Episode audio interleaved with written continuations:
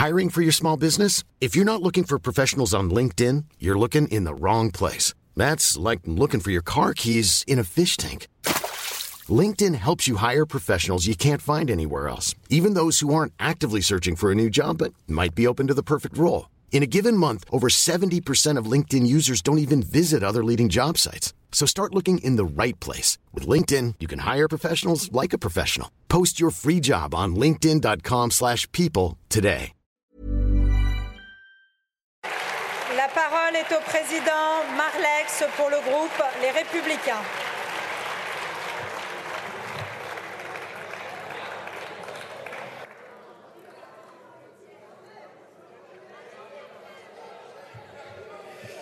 Madame la Présidente, Madame la Première ministre, mes chers collègues, oui, nous assumons la nécessité d'une réforme pour sauvegarder notre système de retraite et défendre le pouvoir d'achat des retraités. Le respect du travail, c'est aussi le droit à une retraite décente après une vie de travail. Oui, nous assumons d'avoir tempéré cette réforme. 63 ans à la fin du quinquennat plutôt que 65 ans. Oui, nous assumons d'en redistribuer tout de suite le bénéfice pour 1,8 million de retraités aux carrières complètes, mais aux pensions les plus modestes, pour leur permettre d'avoir 670 euros de plus en moyenne chaque année. Non, nous ne nous associerons pas à ceux qui ont pour funeste slogan tout cramer ou révolution. Nous ne voterons donc pas les motions de censure. Nous ne nous laisserons pas entraîner par une extrême gauche qui assume de vouloir détruire les institutions de la Ve République. Nous ne serons pas les témoins de ces noces barbares entre ceux qui assument vouloir mettre le chaos et ceux qui, silencieux, n'ont aucune proposition pour sauver les retraites, mais espèrent tirer profit de ce chaos. Soyons clairs, le problème aujourd'hui, ce n'est pas la réforme des retraites, c'est le président de la République. Cette nécessaire réforme des retraites paye six années d'un exercice isolé, parfois narcissique et souvent arrogant du pouvoir, comme insensible à la vie des Françaises et des Français. D'un pouvoir qui est soit reclus à l'Élysée, soit à des milliers de kilomètres. Le jour où je recevais les syndicats d'EDF qui m'exprimaient leur euh, dépit face à l'absence de dialogue du gouvernement. Le président Macron était dans un bar de nuit à Kinshasa. Quel décalage Nous regrettons cette méthode qui confond volonté politique et absence de dialogue social réel et sincère avec les partenaires sociaux.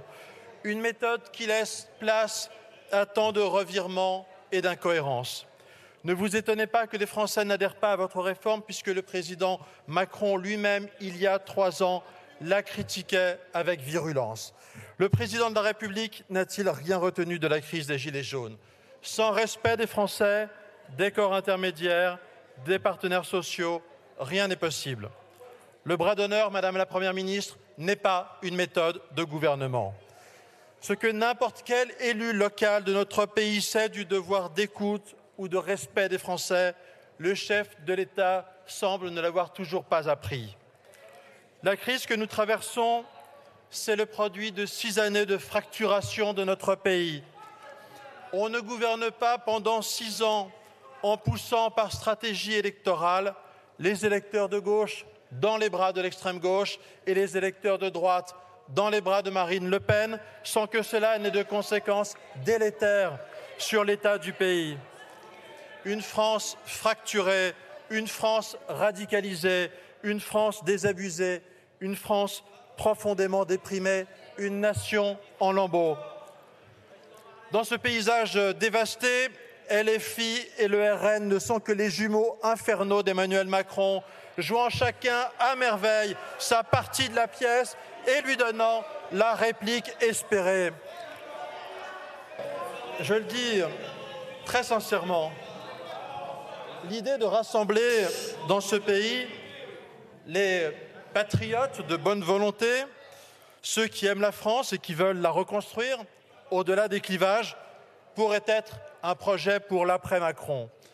Oui, je fais partie de ceux qui croient que notre pays méritera de retrouver un jour vraiment l'esprit du Conseil national de la résistance qui a su unir de façon certes éphémère, mais tellement décisive, des gens aussi différents que les communistes et les gaullistes, les socialistes et les démocrates chrétiens, mais qui avaient tous en partage d'être républicains. Ce projet, ceux qui ont signé cette motion de censure ensemble sont incapables de la voir ensemble pour répondre aux défis de notre pays. Que feriez-vous sur l'immigration? Vous pensez l'exact contraire les uns et les autres. Que feriez-vous sur le rétablissement de notre souveraineté industrielle ou agricole? S'il vous plaît. Difficile quand on déteste les patrons et vilipendent les agriculteurs. Que feriez-vous pour redresser les finances publiques et les services publics d'un pays au bord de la faillite Que feriez-vous, vous qui avez en commun d'être incapable d'assumer la moindre réforme? Pour contester, il suffit d'être virulent. Pour reconstruire, il faut être responsable, courageux et cohérent. Vous êtes tous en train de tirer le pays vers le fond sans proposer de le redresser. Car le seul sujet au fond, c'est le déclin de la France. Désormais, au 25e rang mondial seulement de richesse par habitant. Année après année, notre pays s'appauvrit et les Français s'appauvrissent. La compétition économique mondiale sans règles, qui a tant fait s'ouvrir, qui a tant fait souffrir notre industrie et désormais nos services et notre agriculture, a sa part de responsabilité. Elle tire les salaires vers le bas et affaiblit nos entreprises. Mais le poids de nos prélèvements et nos pesanteurs normatives en sont aussi la cause. Dans cette France moins prospère, les Français regardent avec nostalgie ce qu'était la vie de leurs parents, où le progrès social, l'amélioration du niveau de vie semblait promis à ceux qui travaillaient. Ce n'est plus le cas aujourd'hui. L'effort est mal récompensé et la solidarité trop souvent injustement distribuée. Voilà ce qui mine le pays. La politique d'Emmanuel Macron résolument mondialiste d'une part et utilisant l'argent public à tour de bras pour tenter d'acheter la paix sociale d'autre part n'a fait qu'aggraver ce déclin. Ne trompons pas les Français. Le redressement demandera du courage et du travail. Oui, la France a besoin d'unité nationale, mais vous n'en êtes pas le chemin, vous n'êtes que celui de la facilité. Le président de la République a entre les mains de nombreux outils constitutionnels. Il peut changer de gouvernement, il peut recourir au référendum, il peut dissoudre. Soyons clairs, il n'y a aucune offre de notre part, juste une demande, le voir exercer différemment son mandat. À lui d'entendre les avertissements, y compris le nôtre, s'il veut aller au bout de son quinquennat, réformer, oui, fracturer, non. Je vous remercie, Monsieur le Président. La parole est à Monsieur le Président. Voilà donc euh, pour euh, ces discours que l'on a entendus, euh, on est en direct dans Punchline sur CNews. Bienvenue si vous nous rejoignez à l'instant. Charles de Courson a pris la parole, puis lors de la Valette pour le Rassemblement national, Aurore Berger pour Renaissance, Mathilde Panot de la France Insoumise et à l'instant Olivier Marlex, le patron des députés Les Républicains. Tous dénoncent la méthode employée par Emmanuel Macron, le 49-3, sauf Aurore Berger bien entendu.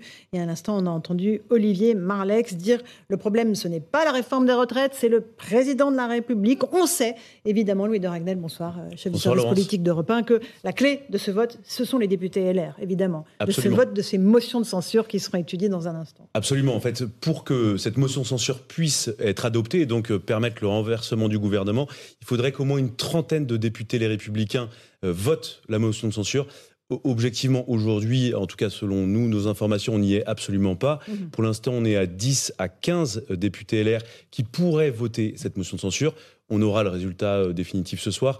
Mais donc, a priori, le gouvernement ne sera pas renversé. En revanche, maintenant, ce qu'il faut, la question qui se pose et que Emmanuel Macron se pose, il enchaîne les rendez-vous euh, matin, midi et soir là depuis depuis quelques jours. Il est, alors il s'est reposé un peu à la lanterne au château de Versailles ce week-end. Mais euh, la question qui se pose, c'est quelle est maintenant la capacité d'Emmanuel Macron à gouverner? Comment est-ce qu'il fait à l'avenir pour essayer de travailler? Vous savez, on parlait de compromis, on parlait de toute cette culture-là. D'ailleurs, Aurore Berger l'a rappelé. Mais compte tenu aujourd'hui de l'impact des séquelles, c'est-à-dire que euh, aujourd'hui même les députés LR qui vont voter cette réforme, euh, qui vont, qui, enfin, qui voulaient voter cette réforme des retraites, qui ne vont pas voter la motion de censure, eh bien la plupart d'entre eux sont très en colère contre le gouvernement. Et il y a des textes. Et on a entendu Olivier Marlex hein, dire cette colère alors qu'il ne votera pas la motion. Exactement. alors il dit nous, nous on fait pas partie. Et Olivier Marlex c'était très intéressant. Il dit nous on fait pas partie en fait de cette classe politique qui veut tout cramer. Donc là c'est la référence claire hmm. à la Nupes, à la France insoumise. Euh, et pour autant il n'est pas tendre du tout avec Emmanuel Macron. Et il pointe non pas Elisabeth Borne, non pas le Olivier président. il nomme le problème pour Olivier Marleix, c'est le, président, de la, République. Il est 17h08 si vous nous rejoignez en direct à l'instant dans Punchline sur CNews. Tout à l'heure, nous aurons l'occasion d'écouter Elisabeth Borne. La première ministre va prendre la parole à l'Assemblée nationale euh, pour dire, voilà, euh, peut-être euh, donner un tout petit peu d'élan euh, aux députés qui hésitent encore euh, à ne pas voter cette motion de censure. Cyril Chabagnier, vous êtes avec nous, président de la CFTC. les syndicats, évidemment, sont toujours vent debout cette réforme, mais là, on est pratiquement au point final. une fois que les motions de censure seront votées et rejetées, ou, pas, ça sera terminé pour vous, les syndicats? Non, ça ne sera pas terminé puisque nous avons demandé et nous continuons à demander au président de la République, même si mmh. cette loi est promulguée aujourd'hui avec un, un rejet de la motion de censure, de ne pas promulguer la loi. Ça a déjà été fait et on appelle vraiment, et on l'a vu hmm. avec euh, ce week-end, tous les mouvements, y compris euh, parfois un peu de violence, euh, on demande vraiment que cette loi ne soit pas promulguée parce qu'on va avoir une explosion sociale dans notre pays. Hmm. Donc on l'appelle on à revenir à la raison. Il n'y a que lui qui peut décider parce qu'on sait que cette loi euh, et cette réforme des retraites, c'est lui qui l'a mmh. souhaité. Et je crois que ça saurait sortir par le haut de ne pas la promulguer. Marc Toiti, un tout petit mot, vous êtes économiste, bonsoir. Bonsoir. ben, je dirais que c'est vrai que j'ai envie de dire quel gâchis quand même, parce que je me souviens ici même, au tout début du, mouvement, on avait dit il faut peut-être peut éviter, il faut peut-être essayer de, de, dialoguer davantage. Et on nous dit, enfin les dirigeants actuels nous disent non, mais vous inquiétez pas, ça va pas durer longtemps, un peu comme les gilets jaunes, etc. On voit où on en est aujourd'hui. Moi, ce qui m'inquiète, c'est que d'un point de vue social et sociétal, c'est quand même en train de déraper. Hein, on voit les images qui circulent en boucle ici en France, mais également euh, à l'international. Donc, quoi qu'il arrive, j'ai envie de dire, euh, quelle que soit l'issue de ce vote ou pas, on a quand même euh, la crédibilité, je dirais, de moderniser l'économie française, d'aller de, l'avant, d'avoir un projet d'avenir qui est quand même mis en cause. Et ça, c'est hmm. quand même dangereux euh, pour la suite et, donc euh, pour notre, notre économie au sens large. Que, comment va-t-on moderniser notre économie? Comment va-t-on réussir à générer une croissance forte? Moi, je m'attends à ce que, justement, au premier trimestre euh, 2023, avec toutes ces manifestations, toutes ces grèves, toutes ces émeutes, etc., on risque d'avoir un PIB à zéro, voire en légère baisse. Donc, c'est quand même pas bon tout ça derrière. Il y a des entreprises qui vont souffrir, du chômage qui va augmenter. Donc, on va payer une facture, malheureusement, assez Et costaud. une inflation qui va continuer à ah, jusqu'à juin, a dit elle, la, elle reste. Euh. Au, mois, de mars, il peut, il avoir une petite baisse sur le glissement annuel, si vous voulez, de l'inflation, mais sinon les prix vont continuer d'augmenter, bien entendu. Donc là aussi, ça, va aggraver ce malaise. Je vous passe la parole dans un instant, euh, cher Eric Revel. On va partir juste à l'Assemblée rejoindre Elodie Huchard. Bonsoir, euh, Elodie. On a les présidents de groupe qui continuent de s'exprimer. Il y a eu des temps forts, il y a eu des punchlines hein, dans ceux qui ont pris la parole. Allez-y, racontez-nous un peu.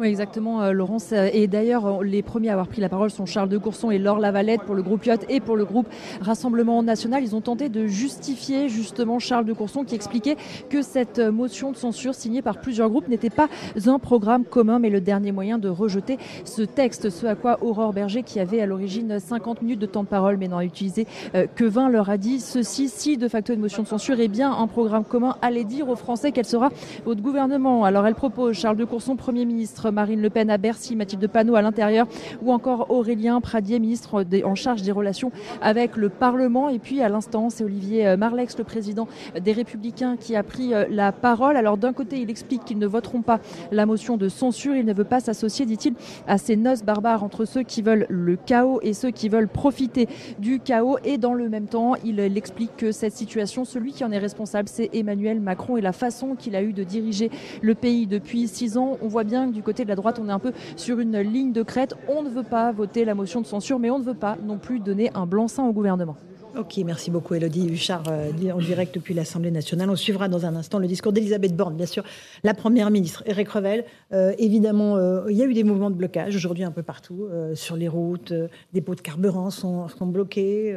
La, colère est là, hein. elle va continuer à rester. Ah bah, oui, M. Chabanier le disait tout à l'heure, je pense que quelle que soit l'issue de ce vote, le gouvernement est quand même dans une impasse. Alors il y a deux choses qui peuvent se passer si la motion est, est rejetée. C'est un, le Conseil constitutionnel. Est-ce qu'il retoque tout ou mmh. partie euh, de cette loi? Bon. Mmh notamment sur le véhicule législatif. Hein, il faut le redire, hein, euh, utiliser une loi de finances de sécurité sociale rectificative pour faire passer un texte sur les retraites, c'est vrai que ça paraît un peu la carpe et le lapin. Et puis, il y a peut-être aussi, vous l'avez évoqué tout à l'heure, hein, c'est une piste. Alors, euh, quand on parle de l'ego du président, on a du mal à imaginer qu'il la prendrait, mais il peut très bien faire ce qu'avait fait Jacques Chirac avec euh, Dominique de Villepin, c'est-à-dire ne pas promulguer le fameux CPE, CPE, ne pas promulguer cette loi. Mais la grande différence, on en parlait je crois qu'elle a été promulguée. Voilà, et annulée. Il n'y a pas le décret, oui. Mais la, grande différence, on en parlait tout à l'heure, c'est que Jacques Chirac était opposé au CPE mhm. et que Dominique de Villepin le portait pour des raisons qui allaient euh, le conduire, le croyait-il, à, la présidentielle. Et là, non. Là, euh, Elisabeth Borne, en bon petit soldat, soutient mhm. cette réforme comme le président de la République qui l'a voulu. Donc ça, ça paraît extrêmement complexe. Mais moi, j'ai trouvé euh, Charles de Courson vraiment très bon tout à l'heure dans, dans l'argumentation qu'il a portée qu'il a porté, notamment ah, moi, je suis pas d'accord sur la remise en cause de la légitimité de l'élection présidentielle. non, mais ce qui, enfin, moi, ce que j'ai entendu de la part de, de Charles Amédée de Courson, c'est de dire que, euh, en fait, euh, et d'ailleurs, le président de la République mm. avait dit ce vote m'engage, puisqu'en fait, il avait pris acte du fait que les gens n'avaient pas forcément voté pour lui, mais contre Marine Le Pen. Mais ils ont voté pour euh, lui, in fine, ils ont oui, oui, oui, oui, non, mais bien sûr. Non, mais je suis d'accord. Je suis d'accord. Je suis d'accord. Enfin, je suis d'accord. Je ne suis pas d'accord avec vous, Laurence, mais sur ce qu'a dit Charles Amédée de Courson, tel que je l'ai entendu, je, je, je, je comprends ce qu'il a voulu dire. Maintenant, attention quand même, parce que euh, Louis de Ragdel nous expliquait que normalement, à 15, 20 voix près, la motion sera rejetée. Moi, je dis attention, il y a un autre danger qui peut euh, se profiler, c'est si cette motion de censure est repoussée, non pas à 15, 20, 30 voix près, mais à 7 ou 8 voix près, alors je ne sais pas quelle sera la réaction de la rue et des syndicats. Alors, euh, Louis Dragnel, on va jouer d'abord au, petit jeu des pronostics. Combien de députés LR Après, on parlera des, je voudrais qu'on juste on parle des députés LR. Combien de députés LR peuvent voter cette motion de censure qui est proposé euh, par Lyot, donc Charles de Courson Alors théoriquement, quand on compte, on est à, honnêtement, moi je pense qu'il y aura une grosse dizaine euh, maximum, on n'atteindra pas les 15. Euh, Aurélien Pradier dit 10 à 15. Euh, Pierre-Henri Dumont également, qui ce matin était, euh, je crois, sur CNews, Aurélien Pradier sur Europe 1, qui ont annoncé ça. Euh, mais, mais, voilà, en tout cas, on dépasse pas les 15, ça c'est quasiment sûr. Mais et à la limite, c'est pas tant le sujet du moment, parce que pour le gouvernement, en fait, de toute façon, le gouvernement, il y a quelque chose qui ne va pas. Mmh. on peut pas continuer comme ça. et le problème, c'est qu'Emmanuel Macron a pas non plus une myriade d'options. Il y a beaucoup de gens qui plaident pour un référendum, et tout le monde sait que le référendum se fait, c'est toujours pour ou contre le président de la République. Donc on peut déjà quasiment écarter d'emblée cette option. Emmanuel Macron va pas prendre ce risque-là. Et, donc en fait, la palette de possibilités euh, voilà, n'est pas gigantesque. Il pourrait euh, proposer un gouvernement d'union nationale, mais le problème, c'est qu'en fait, il garde en souvenir le fait qu'il l'a déjà proposé, euh, pas exactement comme ça, mais au lendemain de sa dernière élection présidentielle, et globalement, ça n'avait pas fonctionné. Et, et, donc, le, au gouvernement, il se pose la question. En fait, il y a deux possibilités. Soit ils ne changent rien, ils maintiennent Elisabeth Borne, ils peuvent faire un petit remaniement, mais pas du tout pour des raisons pour envoyer un signal aux Français, mais pour des raisons d'efficacité. On parle notamment d'un remplacement possible de Franck Riester, qui est quand même le ministre chargé des relations avec le Parlement, qui vient des LR mhm. et dont la mission était justement de récupérer les votes des LR. Et enfin, il y a une dernière possibilité, c'est de gouverner par décret et ordonnance. Et ordonnance. Donc là, il y a plus de travail parlementaire. C'est une piste qui est réellement évoquée, mais la difficulté, c'est que vous, là, pour le coup, vous brusquez encore plus les parlementaires. Alors vous arrivez à faire passer des textes. On va revenir à ça parce que c'est très important ce que vous dites, Louis de Ragnel. C'est toujours très intéressant et important. Mais j'aimerais juste qu'on parte un instant sur le terrain, rejoindre l'un de nos correspondants, Michael Chaillot, qui se trouve à Verne-sur-Sèche, en Ille-et-Vilaine, euh, auprès d'un dépôt pétrolier qui est bloqué. C'est bien ça, Michael? On parlait des blocages, des manifestations. Les dépôts pétroliers, ils sont bloqués. Hein. Oui, un dépôt de carburant qui est bloqué euh, depuis ce matin 5 heures avec euh, des palettes en bois disposées devant l'entrée et euh, une cinquantaine, un peu plus peut-être, de militants CGT, Force ouvrière, depuis ce matin aucun camion citerne n'est entré ici, n'est entré ici, je dis bien. Et euh, de ce fait, évidemment, eh ben, les stations-service euh, de la région n'ont pas pu être euh, ravitaillées. Alors il y a eu d'abord ce matin, si on remonte un peu le fil du temps, une grosse opération sur la rocade de Rennes avec un jeu du chat et de la souris entre une centaine de, manifestants et les forces de l'ordre qui ont bloqué tour à tour les différentes portes d'entrée de la ville avant de laisser place en fin de matinée. Donc en revenant ici à, ce blocage. Alors qu'est-ce qui se dit ici sur place? Évidemment, on regarde ce qui se passe à, l'Assemblée, on suit sur son téléphone les débats, mais j'ai envie de vous dire que l'on suit cela avec beaucoup euh, de distance. Un responsable syndical Force ouvrière me disait tout à l'heure, de toute façon, on n'espère qu'une seule porte de sortie. Il n'existe qu'une seule porte de sortie. C'est une prise de parole du président de la République et qui met cette réforme des retraites sur stop. Merci beaucoup, Michael Chailloux, euh, depuis ce dépôt pétrolier euh, de Verne-sur-Sèche. Euh, Cyril Chabagnier, les blocages vont continuer. Il va y avoir encore comme ça des actions. Combien de temps à partir du moment où le travail législatif sera terminé? Les blocages vont, vont continuer. nous appelons à toute une série à la fois de manifestations, de grèves reconductibles, de blocages. Je tiens à préciser tout de suite, tant qu'il n'y a pas de violence ou qu'il n'y ait pas de dégradation mmh. de biens, ça c'est important et je le précise. Euh, au moins jusqu'à jeudi, puisque jeudi nous avons la grande manifestation euh, intersyndicale qui va se tenir. Et ensuite, nous allons euh, nous réunir pour voir comment on peut, on peut continuer cette action. Mais on est mmh. plutôt parti sur le fait de continuer jusqu'à que cette loi soit retirée ou pas promulguée ou, ou pas appliquée avec les décrets euh, d'application. Il y a plusieurs, euh, il y a plusieurs sortes, mais euh, on veut aller jusqu'au bout parce que mais les salariés vont pouvoir suivre la légitimité. Ils vont pouvoir suivre les mots d'ordre des syndicats, c'est-à-dire qu'ils vont pouvoir faire grève indéfiniment. À la fin, la feuille de paye, elle va être elle va être très très fine pour ceux qui font grève depuis des, oui, mais c'est pour ça qu'on s'organise et votre reportage le montrait très bien. Euh, nous avons dans cette raffinerie 40 à 50 personnes et le lendemain, c'est aussi 40 personnes mais qui 40 à 50 personnes. différents euh, parce qu'on ne peut pas demander à tout le monde de faire grève et d'avoir euh, ce problème avec mm. une inflation aujourd'hui qui est, qui est galopante et un problème de, de pouvoir d'achat. Mais il y a beaucoup de secteurs où avec peu de monde, on arrive à bloquer et donc en relayant les personnes, on arrive à faire ce type d'action sans trop pénaliser, même si c'est toujours mmh. euh, évidemment euh, important, euh, la fiche de paye. Bon, d'accord. donc ça va continuer, Marc Toiti Alors justement, j'avais un petit calcul justement, par rapport au coût de tous ces mouvements sociaux. Comment ça a duré hein? On est presque à 10 maintenant, hein, globalement. Et puis là, là ça dure. Hein. Ça, devrait coûter en, en dur entre 4 et 5 milliards d'euros. C'est quand même pas rien, bien entendu. Mais surtout, ce qui m'inquiète aujourd'hui, c'est le, les, les coûts indirects. C'est-à-dire sur, sur la confiance.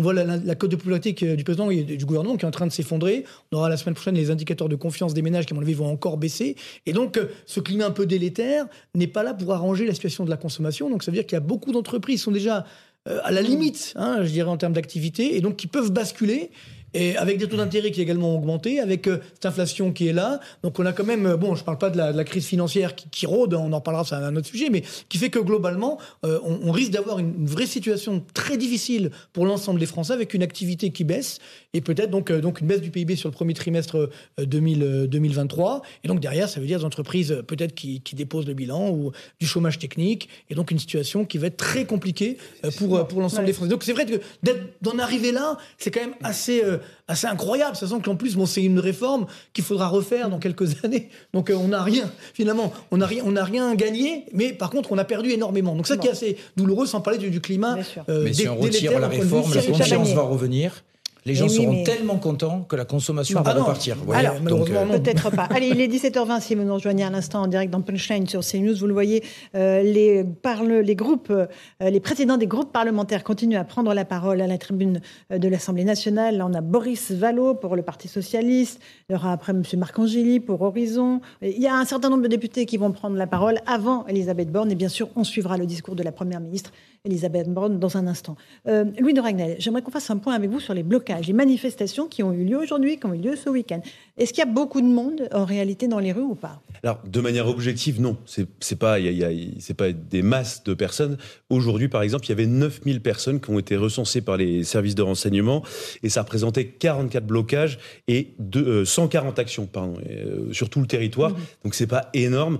et ce qui est intéressant, c'est quand on regarde la sociologie. Mmh. Qui, quelles sont les personnes aujourd'hui qui bloquent Donc, il y a des syndicats, il y a des Rennes, hein. on Voit que c'était à Rennes. Je pense. hein. Voilà, absolument. Les Donc, blocages de route. à chaque, souvent, c'est une trentaine, quarantaine de personnes. C'est pas, on parle pas de, de dizaines de milliers de personnes. Et donc le profil, je peux vous les décrire puisqu'on a pu consulter une note qui les décrit. Euh, ce sont des, des profils ultra gauche, des militants syndicaux, des syndicalistes, avec parfois euh, la présence d'étudiants qui sont signalés. Et ce qui est intéressant, c'est que cette note euh, explique que seulement dans trois départements ont été recensés la présence de, de gilets jaunes. Donc ça montre une chose, c'est que pour l'instant, les actions de blocage sont menées à la fois par les syndicalistes, euh, il y en a plein des pacifistes, il y en a des moins pacifistes, de l'ultra-gauche, mais il n'y a pas encore un engouement populaire, c'est-à-dire que les Français euh, ne se mobilisent pas, ne se déploient pas partout euh, dans la rue. Euh, simplement, là pour l'instant, c'est juste à ce stade. On va Et voir ce soir, il y a des choses. voilà, ce soir, il y a après le vote 42 d'émotion. appels à manifester Ah à l'issue euh, des motions de du débat sur les motions de censure. On verra le résultat ce soir. Mhm, Donc 42, c'est quand même pas négligeable. Et ce qui, ce qui inquiète un peu les services de, de police, c'est que ce sont des manifestations souvent un peu hybrides. On ne sait pas très bien ce qui va se passer.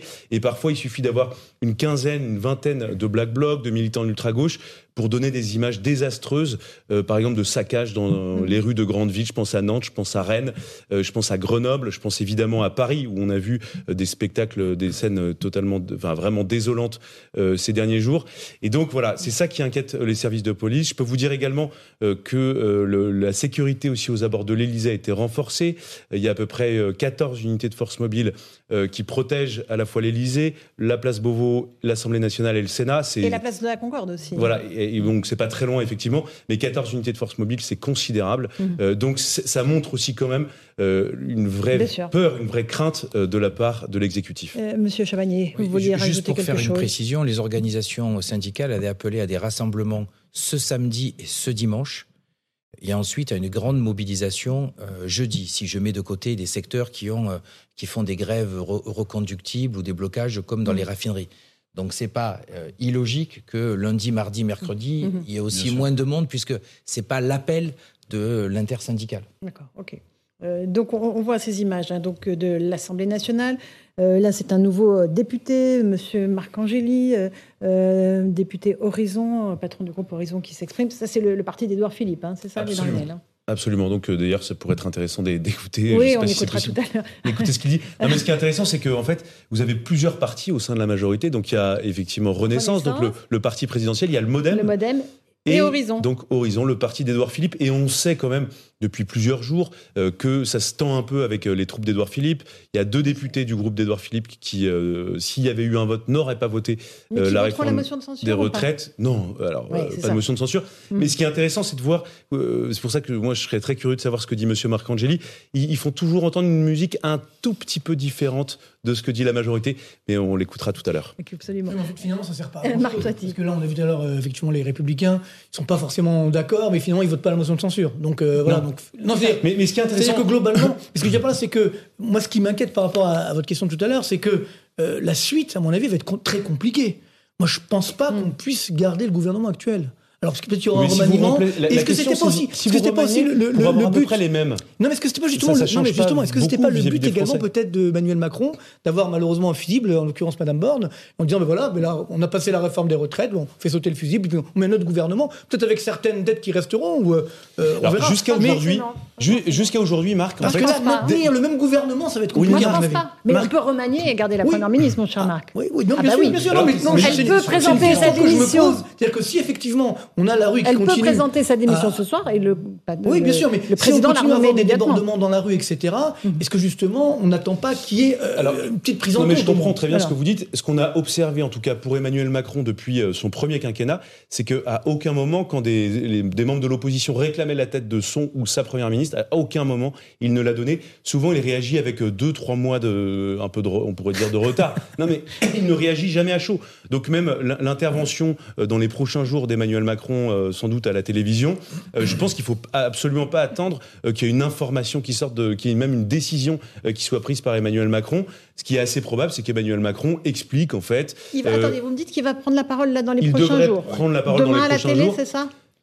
Demain peut-être la semaine prochaine. Ça pourrait être jeudi ou vendredi C'est prochain. ça, mon cher Mais non, mais, eh ben, ça, Bien alors là- gentil, mais euh, Alors, cher on Laurence, donne de l'information on- sur ces news. Avec Emmanuel Macron, vous savez, la digestion des crises est toujours un peu longue. Euh, et, et ça, d'ailleurs, c'est des propos qui viennent de, de la là- bouche de, de certains de ses proches. Assez logiquement, si, il devrait parler. Eh, il devrait parler, mais c'est mais c'est pas évident que ce soit, enfin c'est pas forcément euh, demain. Ce qui est intéressant, en fait, à quoi on est en train d'assister politiquement, au-delà du spectacle, des motions de censure, de la très forte contestation contre le gouvernement, c'est qu'en fait, je pense que le gouvernement est en train de prendre conscience euh, qu'il n'a euh, peut-être enfin, qu'il n'a pas la majorité absolue. Il est temps de se réveiller et en fait, en il même temps. continue. Non, mais le gouvernement continue d'avoir des réflexes comme s'il avait la majorité absolue, comme si tout allait s'enchaîner, tout allait se dérouler facilement. Et en fait, là, il- Eh bien, en non. fait, ce sont des coups de butoir et ils sont en train de prendre conscience qu'en fait, il va falloir composer avec les autres. Mais je pense qu'on est dans une ne sont pas impasse. si majoritaires Non, mais je pense qu'on est dans une impasse politique totale. D'où on se tourne en ce moment. Le, le président de la République doit et va prendre la parole. Bon, c'est une question de jour. Je pense que le verbe est usé. Le verbe présidentiel est usé. Donc ça va être très difficile. La parole présidentielle, le verbe présidentiel. rien, usé. les Français euh, changer de, encore, gouver- sont encore changer de gouvernement, je pense pas que c'est ça qui fera retomber euh, la, la colère des Français, pas plus que les mobilisations des syndicats, puisqu'ils veulent leur retrait. euh, voilà. Du texte. Dissoudre l'Assemblée nationale pour trouver quelle majorité avec qui Ça paraît mais extrêmement Donc les compliqué. projections montrent à peu près la même Bon, configuration que celle donc, qu'on a aujourd'hui. donc en réalité, en réalité, bah oui, il y a quand même une impasse politique euh, très ferme, totale, Mm. Sûr. euh, quels que soient les, les- les scénarios Ah, mais là, absolument. Et on sait absolument pas comment peut continuer le quinquennat. Il y a d'autres lois. Il y a, d'autres lois. Mais en fait, ce qui Alors. se passe, c'est que. Non, non, mais attendez, les parlementaires, les LR un peu frondeurs, là, Mm. qui veulent pas voter avec le gouvernement, Monsieur Pradier et compagnie. par le passé, ils acceptaient de voter certains textes du gouvernement. Sauf que là, en fait. Par le passé, ça- ils étaient pour la retraite à 65 ans. Mais bon, non, ça, c'était dans le, le- passé. même hein. le passé récent, depuis l'élection présidentielle, ils ont voté certains textes. Sauf que là, en fait, les, les mots sont tellement violents, il y a tellement des, positions de non-retour qu'en fait, des députés Alors- qui rationnellement pourraient voter certains textes ne le feront pas parce qu'ils sont exaspérés. Vous êtes euh, du syndicat de la CFTC. Il y a une loi, par exemple, travail, qui va arriver là. Comment le dialogue va se renouer avec les partenaires sociaux? Est-ce que c'est envisageable, en fait, si cette réforme est, promulguée et, et appliquée? Mais c'est le, c'est le grand problème, c'est qu'il y, a de- il y a des tas d'autres sujets qui sont importants à traiter. Je pense à la Le loi travail. travail, euh, je pense au service à la petite enfance, je pense au compte épargne-temps universel, des sujets qui sont intéressants et qui pourraient Et qui apporter sont un dans plus cette loi travail, aux hein. salariés et qui sont dans cette euh, grande loi travail. Euh, le problème, c'est va être un problème de confiance. Euh, parce que aller à la table des négociations, alors un, il faudra que sur ces sujets, ce soit un vrai plus pour les salariés. Et euh, c'est encore à voir, parce qu'entre ce qu'on annonce et ce qui arrive à la fin, mais ce qu'on va entendre, même si on va à la table des, des négociations, moi je pense que dans mon organisation syndicale, par exemple, si je leur dis il y a des choses intéressantes à conquérir, on va me dire ok, mais est-ce que ça va être euh, la même finalité que les 1200 euros? C'est-à-dire que on va y aller en nous promettant des tas de choses et puis à la fin, euh, on va avoir que des cacahuètes? Enfin, vous voyez, c'est ça la problématique. C'est euh, aujourd'hui, il y a un problème de confiance, c'est-à-dire aller négocier sur des sujets euh, pour lesquels euh, nos militants ils vont nous dire mais on fait plus confiance parce qu'à la fin on sait qu'on va bien avoir peut-être pas grand-chose, même si les sujets sont importants à traiter. Il est 17h30, on est en direct dans Punchline sur CNews. On a toujours l'image de l'Assemblée nationale où les présidents des groupes, euh, des partis politiques s'expriment avant le vote de la motion de censure qui peut-être renversera euh, le gouvernement. On verra cela euh, tout au fil de cette soirée et cette édition spéciale euh, sur CNews. Il y a aussi des manifestations. On va rejoindre Jeanne Cancard et Fabrice Elsner. Bonsoir à tous les deux. Vous êtes un peu plus loin de, que l'Assemblée nationale. Place Vauban, où des manifestants commencent à arriver, Jeanne. C'est bien cela? Oui, Laurence, exactement. On est ici, place Vauban, où quelques centaines de manifestants sont réunis et suivent en ce moment en direct les différentes prises de parole qui ont lieu en ce moment à l'Assemblée nationale. Des enceintes ont été installées euh, par les syndicats, par Sudrail, pour justement eh bien, euh, que ces manifestants puissent écouter les différentes prises de parole et puis le vote tout à l'heure euh, de ces différentes motions de censure. Mais ce que nous disent ces manifestants présents ici, eh bien, c'est que finalement, ils ne misent pas sur ces différentes, sur ces deux motions de censure. Ils nous disent que la motion de censure, eh bien, elle est ici, dans la rue, depuis le début de la contestation. Mouvement qu'ils comptent bien poursuivre, évidemment, avec la grande journée de mobilisation euh, qui est prévue euh, jeudi à l'appel de l'intersyndicale, mais aussi par différentes actions. Coup de poing, nous sommes ici, euh, place Vauban, on n'est pas très très loin des Invalides, pas très loin de l'Assemblée nationale, et il y a un très important dispositif policier qui est mis en place à la fois ici et puis surtout au niveau de la Concorde de l'Assemblée nationale. On rappelle la semaine dernière, la place de la Concorde avait été le théâtre d'affrontements entre policiers et les éléments les plus radicaux qui étaient présents lors du rassemblement. Les manifestants qui sont présents ici aujourd'hui, parfois le sont depuis midi, nous disent qu'ils vont rester jusqu'à la fin de la journée ici et certains eh appellent à des actions coup de poing un petit peu partout dans les rues de la capitale dès ce soir. Jeanne, est-ce qu'il y a des syndicats? On voit des drapeaux derrière vous, ce sont des drapeaux de syndicats? Oui, Laurence, il y a quelques syndicats, mais on va dire qu'il n'y a pas les leaders. Vous savez, les leaders qui, eux, se réservent pour la mobilisation, la journée de mobilisation de jeudi. Donc là, par exemple, on a vu quelques drapeaux de CGT ou de euh, Sudrail. On va dire que c'est plus les secteurs euh, plus petits qui sont représentés ici. Et puis il y a aussi beaucoup de jeunes, beaucoup d'étudiants qui sont présents et qui nous disent, au fond, ce qu'ils espèrent, eux, c'est qu'Emmanuel Macron eh bien, ne promulgue pas la loi, un petit peu comme Jacques Chirac l'avait fait en 2006 avec le CPE. Ils ont tous finalement en tête ceci, même s'il y en a qui nous disent certains, eh bien, j'étais pas né, mais c'est ce que j'espère. Ou alors, je vais continuer jusqu'au bout des actions coup de poing, des mobilisations, des journées de grève, jusqu'au retrait de la réforme des retraites. Merci Jeanne Cancar, Fabrice Esner. Vous revenez vers nous évidemment si euh, il y a du, nouveau de votre côté. Eric euh, Revel, on est donc face à euh, ce défilé. Là, on a Cyrielle Châtelain qui s'exprime, député NUPES, deuxième circonscription de l'Isère. On écoutera tout à l'heure Elisabeth Borne. Que peut dire la Première ministre? Dire, voilà, euh, on, va rester droit dans nos bottes? Ah bah, euh, oui, je pense que bah, je pense qu'elle n'a pas le choix parce que là, la, moindre phrase, le moindre mot qui qui pourrait laisser euh, entendre que euh, finalement c'est pas une bonne réforme, ça, aura un effet catastrophique. Donc elle est obligée de tenir un discours extrêmement ferme. Elle va évidemment répondre aux différentes oratrices, aux différentes oratrices et orateurs qui sont succédés, mais elle est obligée de tenir un discours extrêmement extrêmement ferme. Ce qu'on a entendu là, juste de, de, Jeanne, moi, moi me, me, choque un peu. Je veux dire pas ce qu'elle a dit, mais ce que disent les manifestants, c'est-à-dire la vraie motion de censure est dans la rue. Alors très bien, il y a un déni de, démocratie à l'Assemblée nationale qui n'a pas voté ou qui n'a pas eu et qui, n'a pas pu voter euh, mmh. euh, cette loi. Mais dire que euh, la motion de censure appartient à la rue, c'est quand même, c'est quand même, me semble-t-il, extrêmement dangereux parce que dans ces cas-là, bah, l'Assemblée nationale n'a plus aucun rôle, même si là, de manière conjoncturelle, elle a été bypassée, comme on dit dans un mauvais franc-anglais, franco-anglais. Mais dire, mais Franglais, mais dire que la motion de censure appartient à la rue, moi je trouve ça mm. extrêmement dangereux parce que là, on n'est plus dans une démocratie, on n'est plus euh, en République. À chaque fois qu'une loi va, va aussi fondamentale, il y en aura d'autres, euh, va, va entraîner l'avenir des Français. Si la loi, si la rue a le dernier mot, enfin je sais pas ce que vous en pensez, mais c'est extrêmement euh, grave. Dans une dans une société moderne, il faudrait arrêter d'opposer la démocratie parlementaire et la démocratie sociale il faudrait être capable de pouvoir avoir ces deux démocraties qui cohabitent, qui mhm. se complètent, et non pas qui s'opposent. Et c'est là où on aura franchi un vrai cap. Et nous, à la CFTC, on dit ça depuis euh, le départ. Il y a deux types de démocratie, les deux sont légitimes, mais les deux ne s'opposent pas, les deux doivent se compléter. Et aujourd'hui, tout est fait pour opposer les deux. Et euh, moi, je peux pas aussi, euh, enfin, je peux pas dire que cette motion de censure n'existe pas et que la véritable démocratie est dans la rue. Non, la démocratie parlementaire, je suis extrêmement respectueux euh, de ça, mais ça doit se compléter. Et à l'inverse, on ne peut pas dire non plus notre discours de parce que j'ai été élu sur un programme pendant cinq ans, euh, ce qui se passe dans la rue ou ce qui se passe au niveau de nos concitoyens, on l'écoute pas. On est tout le temps dans l'opposition des deux, alors que ça devrait se se compléter dans une démocratie moderne et intelligente. Mais voyez, au-delà de, de, la réforme et de la loi qui nous, qui nous occupe aujourd'hui et qui est fondamentale pour l'avenir de, de, millions de personnes, je pense qu'on ne fera pas l'économie non plus d'un débat sur l'exercice de la démocratie. L'exercice de la démocratie. Par exemple, le 49.3, ok, c'est un outil constitutionnel, mais précisément l'évolution de la demande de démocratie dans un pays comme le nôtre. Mais qui n'est pas fait est-ce que, Est-ce que la Constitution de 58 répond aujourd'hui à ces nouvelles aspirations, à ce que Ségolène Royal appelait à une autre époque, la démocratie participative, à ce que les jeunes générations portent nous, enfin, j'allais dire, on a été élevé avec le 49.3. Il a été utilisé 28. Attends, je termine juste.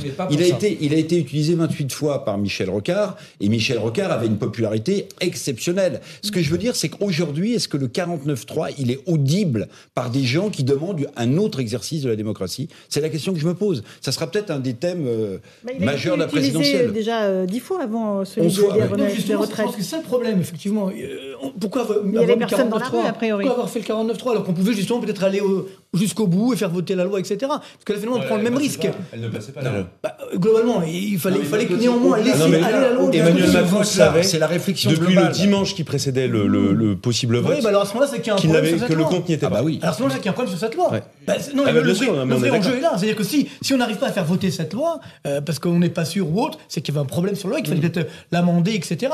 Donc là, c'est pourquoi aujourd'hui, on a effectivement ce, ce décalage de, la démocratie vers la rue, entre guillemets, puisqu'il y a eu le 49-3. Je pense que s'il y avait eu un vrai débat, Je pense qu'on avait fait un vote, Je pense peut-être que ça aurait calmé. Le autre 49-3 Le a mis de l'huile sur le 49.3 feu. n'a jamais été un article euh, pour euh, passer en force une réforme. Le 49.3, ça a été créé pour éviter des blocages à l'Assemblée. Pas Oui, pour alors- passer en force En fait, ça sur dépend des comment vous lois. le présentez. Mais C'est- euh, c'est quand même ça l'objectif de ça peut être un passage en force. Non, mais ça dépend si vous êtes le loi. Oui, mais c'était pas mais- l'objectif de base. Non, mais en fait, ce qui se passe, c'est que la constitution de la Ve République a été faite pour du, en fait, un fonctionnement avec du bipartisme, avec une, une- une alternance qui fonctionne. Et d'ailleurs, on parle dans la Avec constitution de l'opposition, on parle pas des oppositions. Aujourd'hui, en fait, on a des oppositions. Et donc, en fait, on a un, un fonctionnement constitutionnel, institutionnel, euh, qui n'est pas fait objectivement pour euh, Voilà. ce qu'on a aujourd'hui. C'est la première fois qu'on voit ça, Euh, en tout cas sous la Ve République. Mais moi, je ne pense pas pour autant euh, que la Ve République doit évoluer. C'est honnêtement cette cette constitution, elle est exceptionnelle. Enfin, je vais peut-être paraître très zélé, mais mais mais elle est elle est très précieuse, elle est exceptionnelle parce que dans d'autres moments, elle permet aussi des pouvoirs que d'autres pays européens n'ont pas. Par exemple, quand vous êtes dans un système parlementaire poussé à à 100%, par exemple, le président français, c'est le seul qui peut déclencher une guerre, qui peut euh, décider de l'envoi de troupes à l'étranger euh, sans passer par le Parlement. Alors, certains me diront, mais c'est un déni de démocratie. Moi, je trouve que c'est plutôt une force. Et quand on est une puissance nucléaire, c'est un atout considérable. Donc, il faut, faut pas non plus euh, jeter euh, l'eau avec le, le bébé avec l'eau du bain. Pardon, j'ai inversé. Euh, en fait, moi, je, non, moi, ce que je pense simplement, c'est que aujourd'hui, tout le monde se focalise effectivement sur le 49.3 qui ne passe plus du tout. Et ça, je l'entends et je le comprends très bien. Mais parce qu'en fait, on a une société qui, il y a une sorte de convergence des souffrances. Il y a des gens qui n'en peuvent plus, qui ne, ne trouvent plus de sens à leur vie, qui voient une classe politique qui ne les aide absolument pas à fixer un cap, qui ne les respecte pas. Et puis il y a plus cette- il y avait un idéal avant qui permettait de, de, de, de projeter un peu la société. Euh, les gens avaient des modèles. Aujourd'hui, euh, les Français, et, je pense que toute la classe politique est concernée par ça. euh, les, les Français ne se retrouvent pas parce qu'ils n'ont pas de modèle. Personne n'admire une personnalité politique aujourd'hui parce que ils ont l'impression de voir des petits boutiquiers. Ils ont l'impression de voir des gens qui résonnent à après-demain. Parce que la, parce que la, société et je trouve que les discours politiques sont faits par compartiment euh, de marketing électoral où en fait il n'y a plus de discours commun, il n'y a plus de discours collé pour emmener toute une nation, toute une société vers un cap. Et à chaque fois d'ailleurs quand vous discutez avec des politiques, quand vous, il a, enfin pas tous mais beaucoup, euh, quelles que soient les couleurs politiques, vous parlez de créneaux électoraux. Tiens, on va faire ça euh, parce que le marqueur, ça va être d'essayer de toucher, dis n'importe quoi, les 25-35 ans. Ensuite, on va essayer de toucher euh, les 16-15 ans, les 15-16 ans. Et, et- et du coup, en fait, vous, vous n'avez plus de capacité à parler d'une seule voix, à dire la même chose à tout le monde. Et donc, vous oubliez le fait que la France, c'est Mais Louis, ne un vous collectif. méprenez Alors, pas. Je dis Revel. pas qu'il faut jeter la constitution de 58 aux orties. Je dis que la demande de démocratie aujourd'hui, notamment des, des- des jeunes générations, ne correspond plus, à mon sens, à ce, à ce cadre-là très précis. Est-ce qu'on peut pas la Mais faire avec des évoluer paradoxes, cher Eric. Non, mais, mais bien sûr. Mais Euh, si les- vous voulez, il faut- la participation faut- aux élections législatives, Vous savez- jamais elle a été Non, aussi faible, je- moins de 50%. mais- mais justement, je, pe- ben justement, je pense, je pense que euh, au-delà de la réforme des retraites, encore une fois, qui, qui, qui intéresse des millions de personnes, c'est pas un micro sujet, c'est un macro sujet. Au-delà de cette, cette réforme spécifique, il faudra qu'on se pose, me semble-t-il, que la classe politique les, les- les partenaires sociaux se posent collectivement la question de euh, l'évolution de la demande, la, la demande de démocratie. Parce que elle ne s'exerce plus du tout de la même manière, la démocratie aujourd'hui. Cette Mhm. constitution de 58, elle était taillée pour un homme. Et quel homme? Euh, Le général de Gaulle. Aujourd'hui, il me semble que les nouvelles générations sont en demande d'autre chose. Alors, ou bien on, on se contente du fait qu'il y a très peu de gens qui votent et le taux d'abstention est, est très important, mais si on veut réintéresser de nouveau, notamment les jeunes générations, à la politique. Alors il faut peut-être trouver les voies et les moyens pour Bien sûr, mais les il y a intéresser. plein Voilà. de pistes qui ont été évoquées. Regardez les conventions citoyennes qu'Emmanuel Macron a lancées sur le climat. Là, il y en a une autre sur la fin de vie. Est-ce qu'il y a même euh, 5% des Français qui sont au courant de ça? Perso- Vous voyez, il il y a eu des tentatives de démocratie participative. Il y a eu Pour des quel tentatives- il y a eu de la proportionnelle. Pour On l'a vu, la résultat proportionnelle. Pour quel résultat Eh ben, regardez, Non, la proportionnelle. dire, le Conseil national de la refondation, le grand tour de France Mais du président de la fait, République. le problème, c'est qu'on parle Les cahiers de doléances ont servi à caler les, c'est ça, les, c'est- les, c'est les pas sûr, armoires dans les parler de proportionnel, mais en réalité, ça, ça va rien changer. Les Français ne seront pas davantage satisfaits. Alors, mais Monsieur Chabanier, attendez, et après je vous passe la je parole. crois Marc vraiment ce qui est important, Cyril c'est oui, il y a un besoin de plus de démocratie, de démocratie euh, directe, euh, euh, sûrement. Mais les Français aujourd'hui ne sont plus, euh, ils sont plus naïfs, ils en ont marre. Enfin, ces grandes conventions euh, citoyennes qui, au bout du bout, euh, ont apporté euh, rien. Je veux dire, il faut vraiment le dire. Et donc, ça a été des opérations de communication qui a, qui a terminé avec euh, euh, vraiment euh, un, président qui s'exprime devant un parterre euh, choisi et pour à la fin ne pas obtenir grand-chose. Les Français en ont marre. Et donc, ils n'y croient plus. Et vous avez beaucoup parlé du 49.3, mais encore une fois, je le dis, le 49.3, c'est la goutte qui a fait déborder le vase. Je crois que beaucoup de personnes, c'est l'accumulation de, de l'utilisation de tous ces articles en disant quatre, enfin, quatre articles différents, ce n'est pas possible. Et ce qui est assez surprenant aussi, euh, on voit qu'en ce moment, les jeunes se mobilisent beaucoup plus qu'il y a quelques semaines. Et les jeunes se mobilisent beaucoup plus sur l'utilisation du 49.3, c'est-à-dire sur le problème démocratique, du déni démocratique, que même sur vrai. la réforme des retraites voilà, elle-même. Sur la réforme des retraites. Absolument, Et oui. donc, il faut absolument qu'on repense, et vous avez entièrement raison, et je partage avec vous, il faut qu'on repense jeunes, cette Quand on démocratie. regarde les sondages, Non, mais pas que les jeunes, mais baisse, on a Bon. vu il, il chute chez des gens qui avaient voté pour Oui. lui. Euh, spécifiquement sur Oui. la, la méthode, sur la brutalité, sur Mais la manière pas- de faire, pas et sur un peu le dévoiement. C'est-à-dire qu'il a, en fait, Emmanuel Macron a quand même usé euh, tous les recoins de la Constitution pour essayer de faire passer coûte que coûte C'est euh, très son. Mais vous avez Alors, raison, pas que les jeunes, mais par contre, on a vu avec l'utilisation du 49.3 une bascule des jeunes de manière beaucoup plus importante, qui sur la place de la Concorde étaient autant en colère contre ce déni Ouais. de démocratie qu'en colère sur la réforme des retraites elle-même. Bon, j'avais vu, il y avait beaucoup de casseurs aussi, place de la Concorde. Oui, ça c'est un autre sujet, mais euh, sur lequel on est tous euh, bien malheureux de voir ça. Marc Toiti. Non, moi, je veux dire qu'il y a un problème effectivement de respect, tout simplement, mais dans les deux sens. C'est-à-dire que globalement, aujourd'hui, on le voit bien, il y a une sorte de mépris qui été en permanence par rapport justement bah, aux voix qui s'élevaient. On a dit, on a répondu, on l'a vu ici même une fois, on répond avec des, de la technocratie. Ben non, il faut, il faut répondre avec justement des, des sentiments finalement. Et puis de l'autre côté, moi, ce qui m'a choqué ces dernières semaines, c'est la foire d'empoigne de- qui est devenue l'Assemblée nationale. Ouais, euh, y a, dans notre jeunesse, enfin, on ne sait pas, il n'y a pas si longtemps, euh, inspiré effectivement du respect à l'Assemblée nationale. Il y avait le bipartisme aussi. Ben, non, mais pas que ça. Je veux dire, quand on était député, on avait une certaine là. responsabilité. Aujourd'hui, on voit comment effectivement euh, on, on réagit en- en- au sein même de l'Assemblée nationale. Même un ministre qui fait euh, des bras d'honneur, etc. C'est pas sérieux tout ça. Non mais que je veux dire, non mais. Ça, c'est comment vous sûr, voulez, vous comment vous voulez qu'on réhabilite la politique aujourd'hui C'est parce que justement, vous l'avez dit, on fait du marketing. Mais c'est inadmissible. pense- Aujourd'hui, on a besoin d'une direction. Moi, je pense qu'aujourd'hui, la France, elle à la croisée des chemins. On a énormément souffert.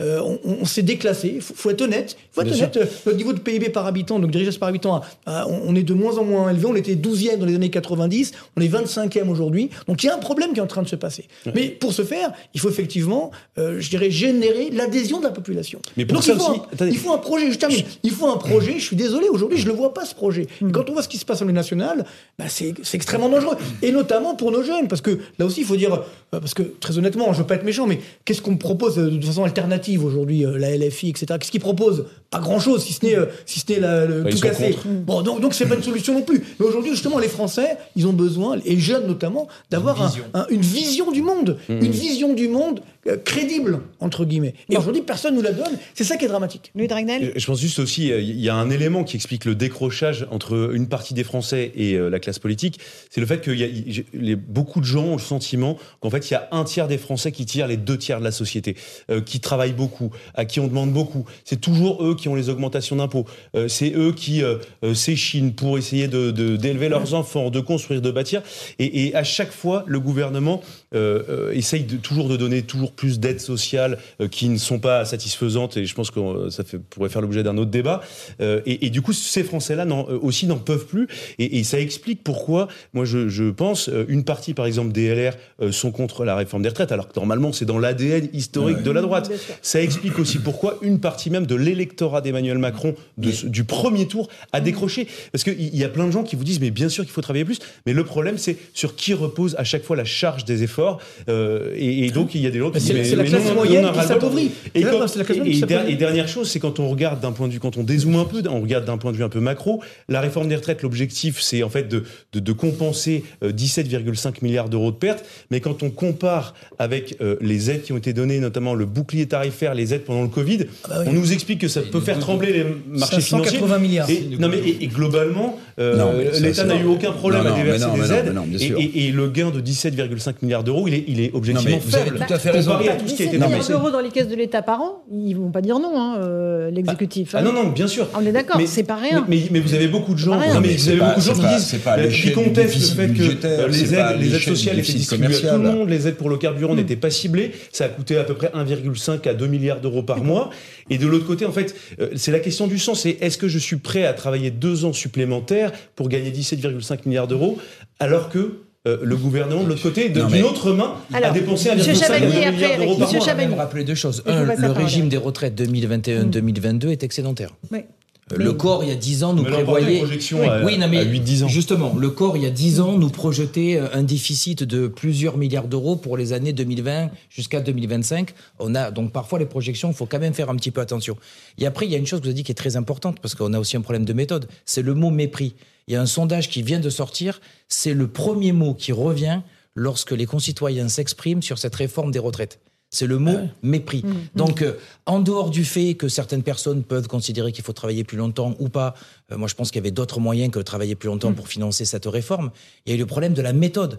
C'est quand même, il faut prendre en compte et le gouvernement devrait comprendre que quand dans un sondage le mot mépris est le premier mot qui vient pour parler de cette réforme des retraites, c'est bien qu'il y a un problème.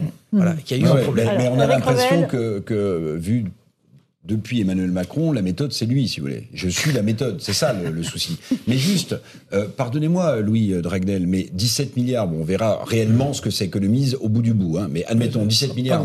Mais c'est pas à l'échelle du niveau du déficit budgétaire français de 200 milliards. C'est pas à l'échelle du niveau du déficit commercial français de moins 168 milliards. C'est pas à l'échelle du niveau de la Alors dette, Eric, 3000 donc vous milliards. quoi, 70 ans mais pour non, avoir le départ non, non, c'est pas Non, ça que mais je dis. C'est que mais encore une fois, vu le contexte social, vu les difficultés des Français, il y avait peut-être, euh, au-delà de la méthode, un point de réflexion, à savoir de mettre une réforme comme celle-ci euh, sans passer par la représentation nationale, vu le contexte global du pays, on pouvait juste, enfin, je veux dire, sans être grand clair ni un grand politique, estimer que ça allait euh, sans doute mettre le feu aux poudres. Et puis, pardonnez-moi, vous disiez tout à l'heure à juste titre, la Constitution de 58, elle était faite dans le cas du bipartisme. Vous avez raison. Mais qui est responsable de la multiplication des oppositions à l'Assemblée nationale? C'est lui en même temps. Mais bien sûr. C'est la fin Mais- du droite-gauche Mais républicain. vous savez que les, C'est- les macronistes c'est historiques ça. disent vivement le retour du, du ça, c'est ça du- quand même. du- C'est du- ça. Oui, du Et puis dernier point pour aller dans le sens de Marc Toiti. Donc la fin du Il y, a, y un très joli petit livre qui a été publié par Maurice Lévy qui s'appelle euh, Ouvrez les yeux. Et moi, j'ai- vraiment aimé ce livre parce que euh, ce qu'il dit est, est très inquiétant. Aujourd'hui, euh, les plus pauvres sont encore plus pauvres, mais celles qui sont le plus en difficulté sont les classes moyennes. Les classes moyennes qui s'interrogent sur l'avenir de leurs propres enfants.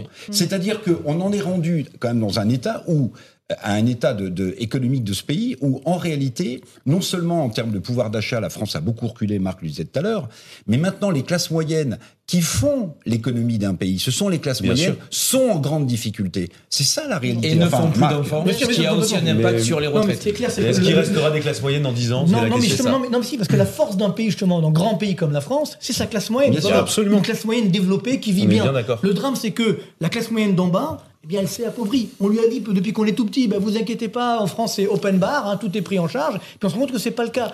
Et donc la règle du jeu n'était pas claire. Et il décroche. Et, et donc le grand problème, effectivement, par rapport, juste quelques chiffres très simples. En trois ans, euh, donc de, de 2020, 2022, fin 2022, la dette publique a augmenté de 582 milliards d'euros. Rendez compte de combien a augmenté le PIB sur la même période? 161 milliards. C'est-à-dire, J'ai mis 582 pour récupérer 161. On a un problème de dette publique. C'est-à-dire que ces, ces- ces deniers publics, parce que c'est notre argent aussi, ont été mal dépensés. D'où Et les donc, c'est 15 là- milliards Non, sont mais- pas le- l'enjeu donc, c'est principal. là, effectivement, Non, mais quand c'est on vrai que parle ça crée de- une vraie de toute c'est là où manière quand on plus parle de- synthétique que moi, quand on parle de bravo. 12 milliards, quand on parle de 12 milliards, effectivement, les Français comprennent pas, vu, vu cette gabegie de dépenses publiques qui a été faite. Bien sûr. Et le problème, c'est qu'aujourd'hui, donc c'est pas un problème de dépenses, mais de qualité de cette dépense. C'est là où effectivement les Français s'y retrouvent pas, puisque en termes de dépenses sociales, par exemple, on est numéro un du monde, on est à 32% de notre PIB, la moyenne de, euh, de l'OCDE c'est autour des 20%. on est très très loin du compte, on est très loin devant tout le monde. Et pourtant, il y a quand même de la pauvreté qui augmente, Et des inégalités qui augmentent. et, En fait, et. Donc c'est bien un problème d'efficacité, de fonctionnement de notre dépense publique. Donc c'est ça le drame aujourd'hui. la conditionnalité des aides qu'on voulait mettre en place, par exemple. Mais, mais c'est là où il faut effectivement. Mais il faut- mais Marc, il faut tout Juste un tout petit mot. On Il est d'accord, complètement 17h50. repenser. On est en direct dans Punchline sur CNews. On a toujours euh, ces discours qui se succèdent à, à- à l'Assemblée nationale. Euh, on vient d'entendre euh, le député communiste Pierre Daréville. Euh, normalement, euh, là, c'est Adrien Quatennens, euh, député euh, NUPS euh, de la première circonscription du Nord, qui doit prendre la parole. Je ne sais pas si on peut juste mettre le son pour voir euh, s'il y a de, dans quelle ambiance ça se passe. Bon, ben voilà. Le temps est Non suspendu. inscrit, mais il à est- cet instant, et comme rarement, Très bien. dans nombre Voilà, donc ça c'était le début de la du- maison de au la café prise de parole d'Adrien Quatennens, qui était censé être discret, hein, si je me rappelle bien, mais bon, ça, ça a dû sauter. Euh, donc, dans un instant, je pense que dans très peu de temps, on aura le discours de la Première ministre Elisabeth Borne. Euh, un discours euh, sans surprise, Monsieur Chabagnier, où elle va dire pourquoi elle a été obligée euh, d'utiliser l'article 49.3, pourquoi cette réforme est indispensable pour sauver les finances publiques. On, on vient de l'évoquer. Euh, y a, vous pensez qu'il y a une possibilité qu'elle dise autre chose? Non, Eric l'a très bien dit tout à l'heure, c'est euh, impossible d'avoir un discours différent pour elle. La seule personne aujourd'hui qui peut dire euh, stop, c'est le président de la République. Donc tant que le président ne dit pas stop, le discours du gouvernement, de l'ensemble des ministres et de la première ministre va être de ressasser les mêmes choses. Euh, il faut sauver le modèle par répartition, il faut penser à nos enfants. Euh, on a un, modèle qu'on veut juste, enfin tout ce qu'on a entendu depuis euh, depuis un certain temps. Mais c'est encore une fois, il y avait vraiment ce que j'appelle moi une troisième voie sur cette, sur cette ré- réforme des retraites. Nous, à la CFTC, nous avons toujours dit qu'à la limite, on discutait même pas, parce qu'il y a eu des grandes batailles de chiffres sur combien de déficits, sur les projections 10, 12, 14, 15, qu'à la limite, c'était pas le sujet. Le, le vrai sujet, c'était est-ce qu'on est capable ou pas d'aller chercher 15 à 17 milliards d'euros? Et est-on capable d'aller les chercher sans faire le report de l'âge légal? Nous, on pense que oui. Ce qui est quand même dingue dans cette réforme, c'est qu'on n'a jamais pu parler de ça. On n'a jamais pu parler d'autres solutions de financement que le mais c'est report de vrai. l'âge légal. Vous avez raison. Et comme euh, il y a un autre Merci. écueil, euh, non, non, mais moi je suis entièrement d'accord avec vous. Euh, Il y, a- il y a un impensé total, c'est la question de la natalité. Je rappelle, je sais que je l'ai beaucoup rappelé. famille, ouais, ouais. 1960, il y avait 4 cotisants pour un retraité. Aujourd'hui, on est à 1,3 pour un retraité. Globalement, si on était même pas à la moitié de- du chiffre des années 60, je pense que la question de l'âge de départ à la retraite ne se poserait même pas. Contre, ça, c'est- une question.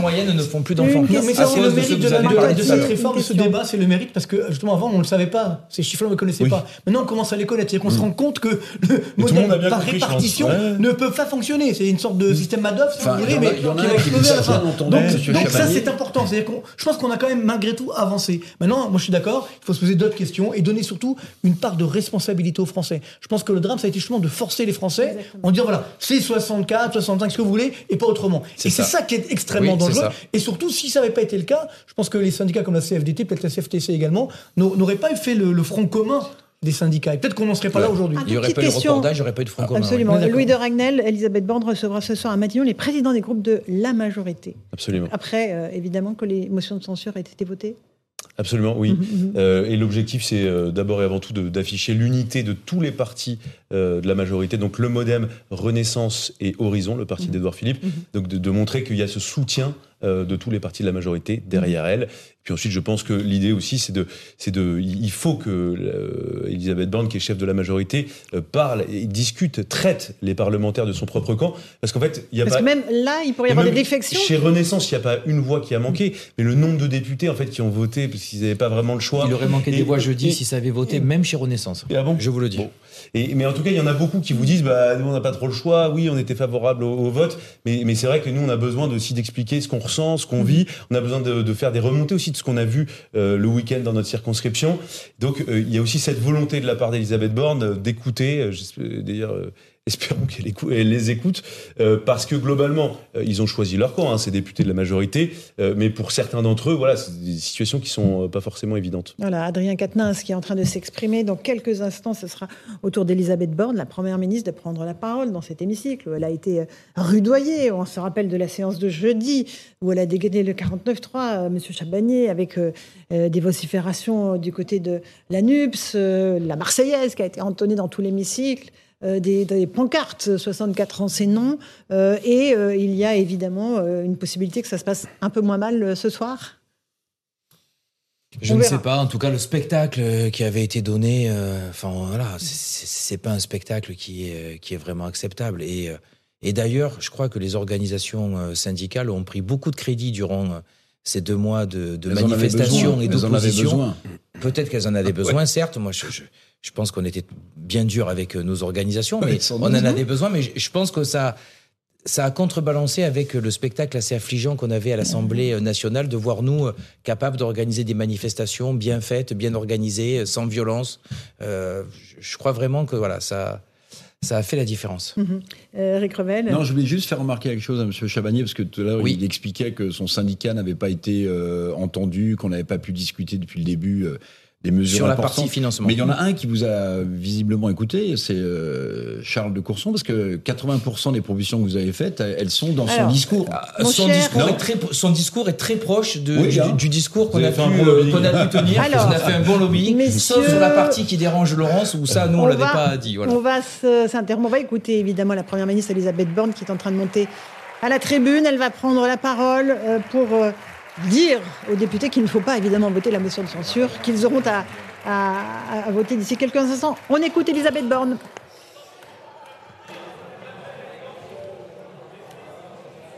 Madame la Présidente, Mesdames et Messieurs les députés, des chants, des hurlements, des invectives, des pupitres qui claquent, voilà le spectacle auquel se sont livrés jeudi dernier certains députés.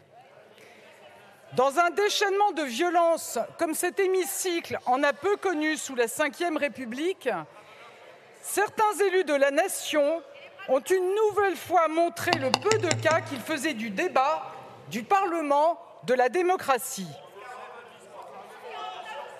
Ce n'était pas un fait isolé. C'était le paroxysme de semaines entières durant lesquelles, au cœur même du Parlement, nous avons vu l'antiparlementarisme à l'œuvre sous toutes ses facettes.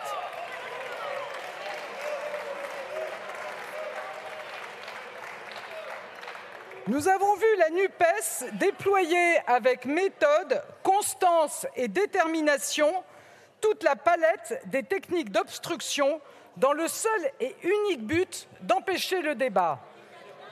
Nous avons vu le mépris de nos institutions s'afficher sans le moindre scrupule jusqu'à qualifier la commission mixte paritaire de prise d'otage.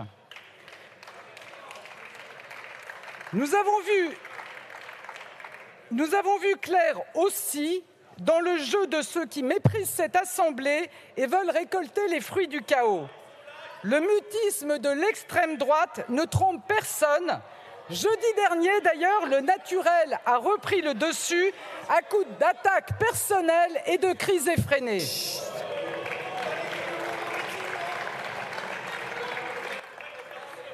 Mesdames et messieurs les députés, cet après-midi, intervention après intervention, j'ai constaté, en écoutant certains orateurs, qu'il n'y a décidément pas de limite à la duplicité. Ce sont les mêmes qui ont tout fait pour saboter le débat à coups d'amendements dilatoires, de cris et d'insultes qui viennent nous reprocher de ne pas avoir pu suffisamment débattre.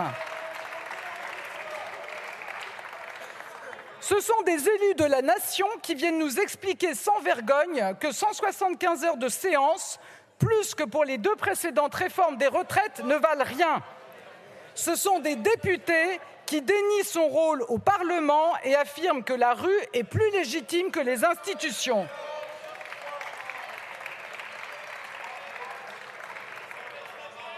Mesdames et Messieurs les députés, ces comportements sont graves. Ils sont graves car il ne s'agit plus de s'opposer avec force, mais d'empêcher la discussion et de couvrir coûte que coûte la voix de l'orateur qui ne partage pas vos idées, comme si toute parole contradictoire était insupportable. Ils sont graves, car pour certains, toutes les outrances, toutes les violences sont permises. Ils sont graves, car il constitue, sous le regard des Français aux deux extrêmes de l'hémicycle, une remise en cause directe et frontale de nos institutions, de notre Constitution, de notre démocratie.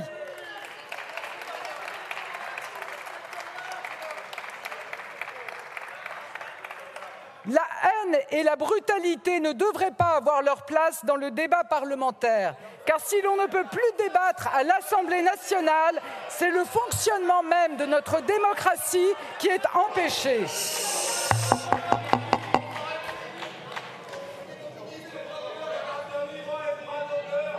Mesdames et messieurs les députés, comme vous, j'ai été élu il y a près d'un an.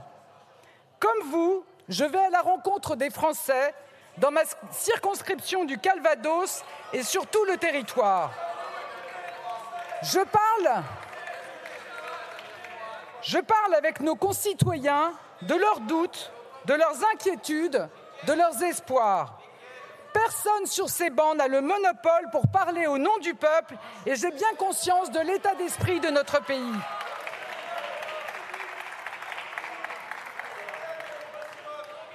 Je sais les interrogations et les inquiétudes que cette réforme soulève.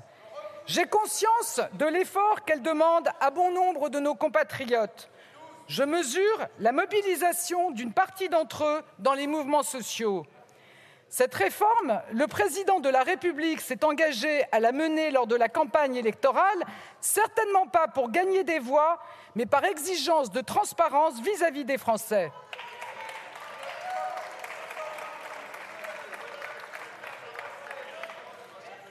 C'est d'abord par responsabilité, avec gravité, humilité et conscience de la sensibilité de l'enjeu que l'on s'engage dans une réforme des retraites. Bien sûr, les constats sont connus l'impasse démographique et le creusement des déficits. Mais ce ne sont pas des arguments d'autorité. Et personne n'imagine que la seule réalité des chiffres atténue l'impact de la réforme pour celles et ceux qui devront progressivement travailler plus longtemps. Mais alors, il faut être clair sur les alternatives. Certaines ont été présentées par des amendements dans cet hémicycle. Elles peuvent se résumer en deux mots matraquage fiscal. Ce sont des impôts et des charges supplémentaires qui pèseraient sur le pouvoir d'achat des Français et menaceraient leurs emplois. L'autre chemin que certains proposent, c'est l'allongement de la durée de cotisation. Mais alors, il faut dire la vérité aux Français. Pour équilibrer notre système de retraite par répartition, il nous faudrait travailler 45 années, en transparence, que ceux qui la proposent ou l'ont proposée assument les conséquences d'une telle mesure. Pour un titulaire du BTS, d'un BTS qui a commencé à 20 ans, cela voudrait, dire une retraite à 65 ans. En responsabilité, nous n'avons pas fait le choix des 45 ans.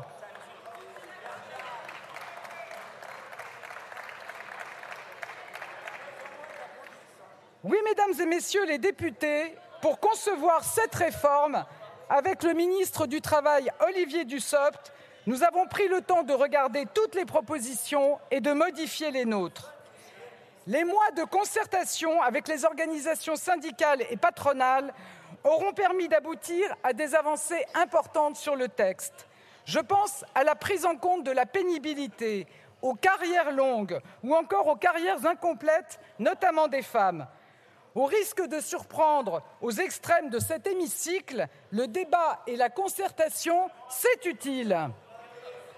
Je veux également saluer le travail mené depuis des mois par les parlementaires des trois groupes de la majorité présidentielle, Renaissance, Modem et Horizon. Devant le défi des retraites, vous avez fait des propositions importantes, innovantes, dont beaucoup sont reprises dans le texte final. Devant le vacarme et les insultes, vous n'avez jamais dévié du cap du débat et face aux outrances, vous avez montré le visage de la dignité démocratique. Devant les échéances, vous ne vous êtes pas laissé intimider. Vous avez pensé à l'intérêt général, à la préservation de notre modèle social, plus qu'à vos destins personnels.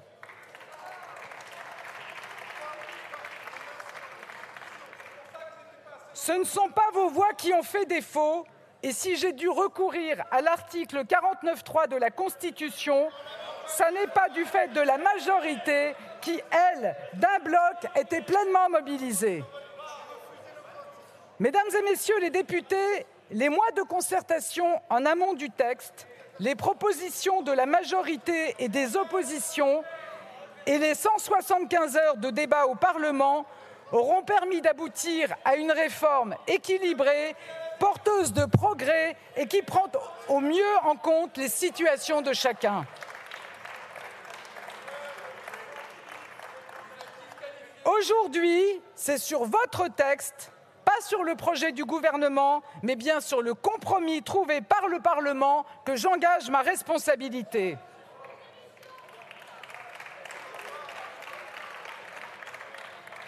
Rejeter ce compromis, ce serait financer nos retraites par la dette et fragiliser dangereusement notre système par répartition. Rejeter ce compromis, ce serait priver 1,8 million de retraités modestes d'une augmentation de leur pension dès la rentrée, une augmentation en moyenne de 600 euros par an. Rejeter ce compromis, ce serait priver les professions libérales d'une pension majorée de 10% à leur troisième enfant. Je pense notamment aux infirmières libérales.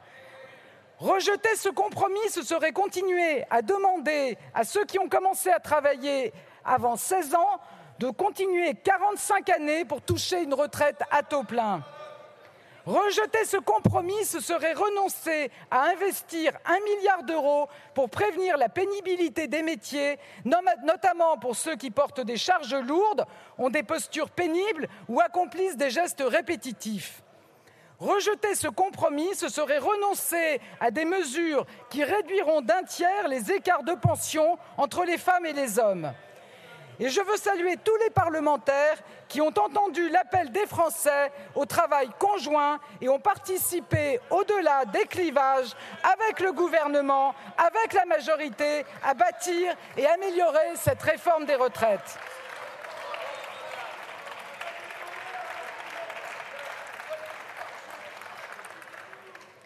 Mesdames et messieurs les députés, ce débat sur les retraites soulève des réflexions plus larges sur les évolutions de notre rapport au travail, sur l'égalité des chances, sur les perspectives que l'on peut offrir à chacun.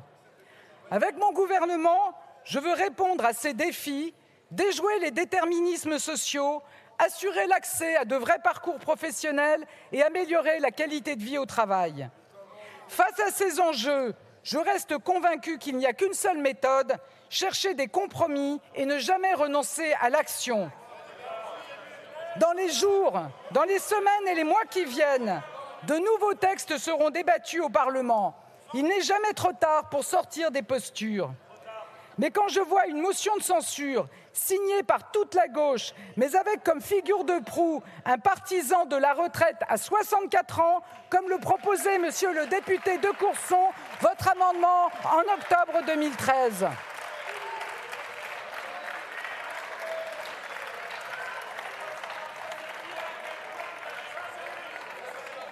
Un tenant, historique de l'austérité budgétaire, un opposant notoire au mariage pour tous et qui n'a pas voté l'inscription de l'abolition de la peine de mort dans la Constitution.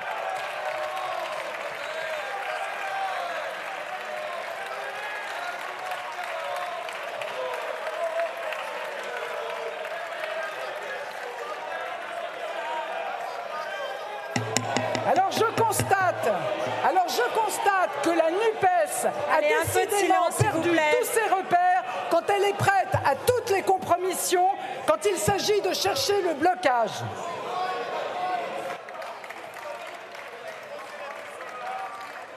Plutôt que de construire des alliances baroques, pensons à l'intérêt de notre pays. Plutôt que de former des blocs contre, travaillons à bâtir des majorités pour. Mesdames et messieurs les députés, Dans les jours, les semaines et les mois qui viennent, pour répondre aux interrogations des Français, nous devrons aussi ouvrir une nouvelle page de notre démocratie sociale. Je suis convaincu que le dialogue social doit être la norme, qu'il doit précéder chaque projet. Je suis même convaincu que sur beaucoup de sujets, la bonne méthode est de transcrire dans la loi les accords trouvés avec les partenaires sociaux. C'est d'ailleurs c'est d'ailleurs avec la majorité ce que nous vous proposerons de faire prochainement sur le partage de la valeur. Mesdames et messieurs les députés, mesdames et messieurs les députés, avec cette réforme, nous ne sommes jamais allés aussi loin dans la construction d'un compromis. Le gouvernement a pris toutes ses responsabilités, mais les aventures individuelles les positionnements tactiques et la crainte de l'impopularité n'ont pas permis d'assurer une majorité. Cependant, comme il se doit, la démocratie parlementaire aura le dernier mot. C'est elle qui a permis de forger ce texte, de l'améliorer, de l'enrichir par des propositions de l'Assemblée nationale comme du Sénat, des propositions de la majorité comme des oppositions. C'est la démocratie parlementaire qui a permis d'adopter ce texte par deux fois au Sénat et lors d'une commission mixte paritaire où le gouvernement n'était pas présent et ses soutiens n'étaient pas majoritaires. C'est enfin la démocratie parlementaire qui s'exprimera par votre vote. L'article 49.3 de notre Constitution qui permet au gouvernement d'engager sa responsabilité et au Parlement de la censurer a une histoire précise garantir au Parlement de ne pas sombrer dans l'impuissance, comme cela avait été le cas sous la Troisième puis la Quatrième République.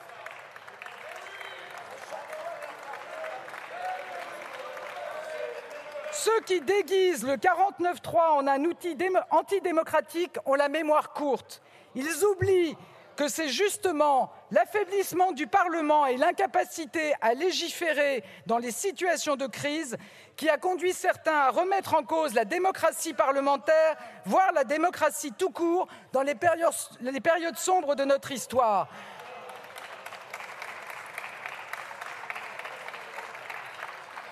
Le 49-3 n'est pas l'invention d'un dictateur, mais le choix profondément démocrate qu'a fait le général de Gaulle et qu'a approuvé le peuple français.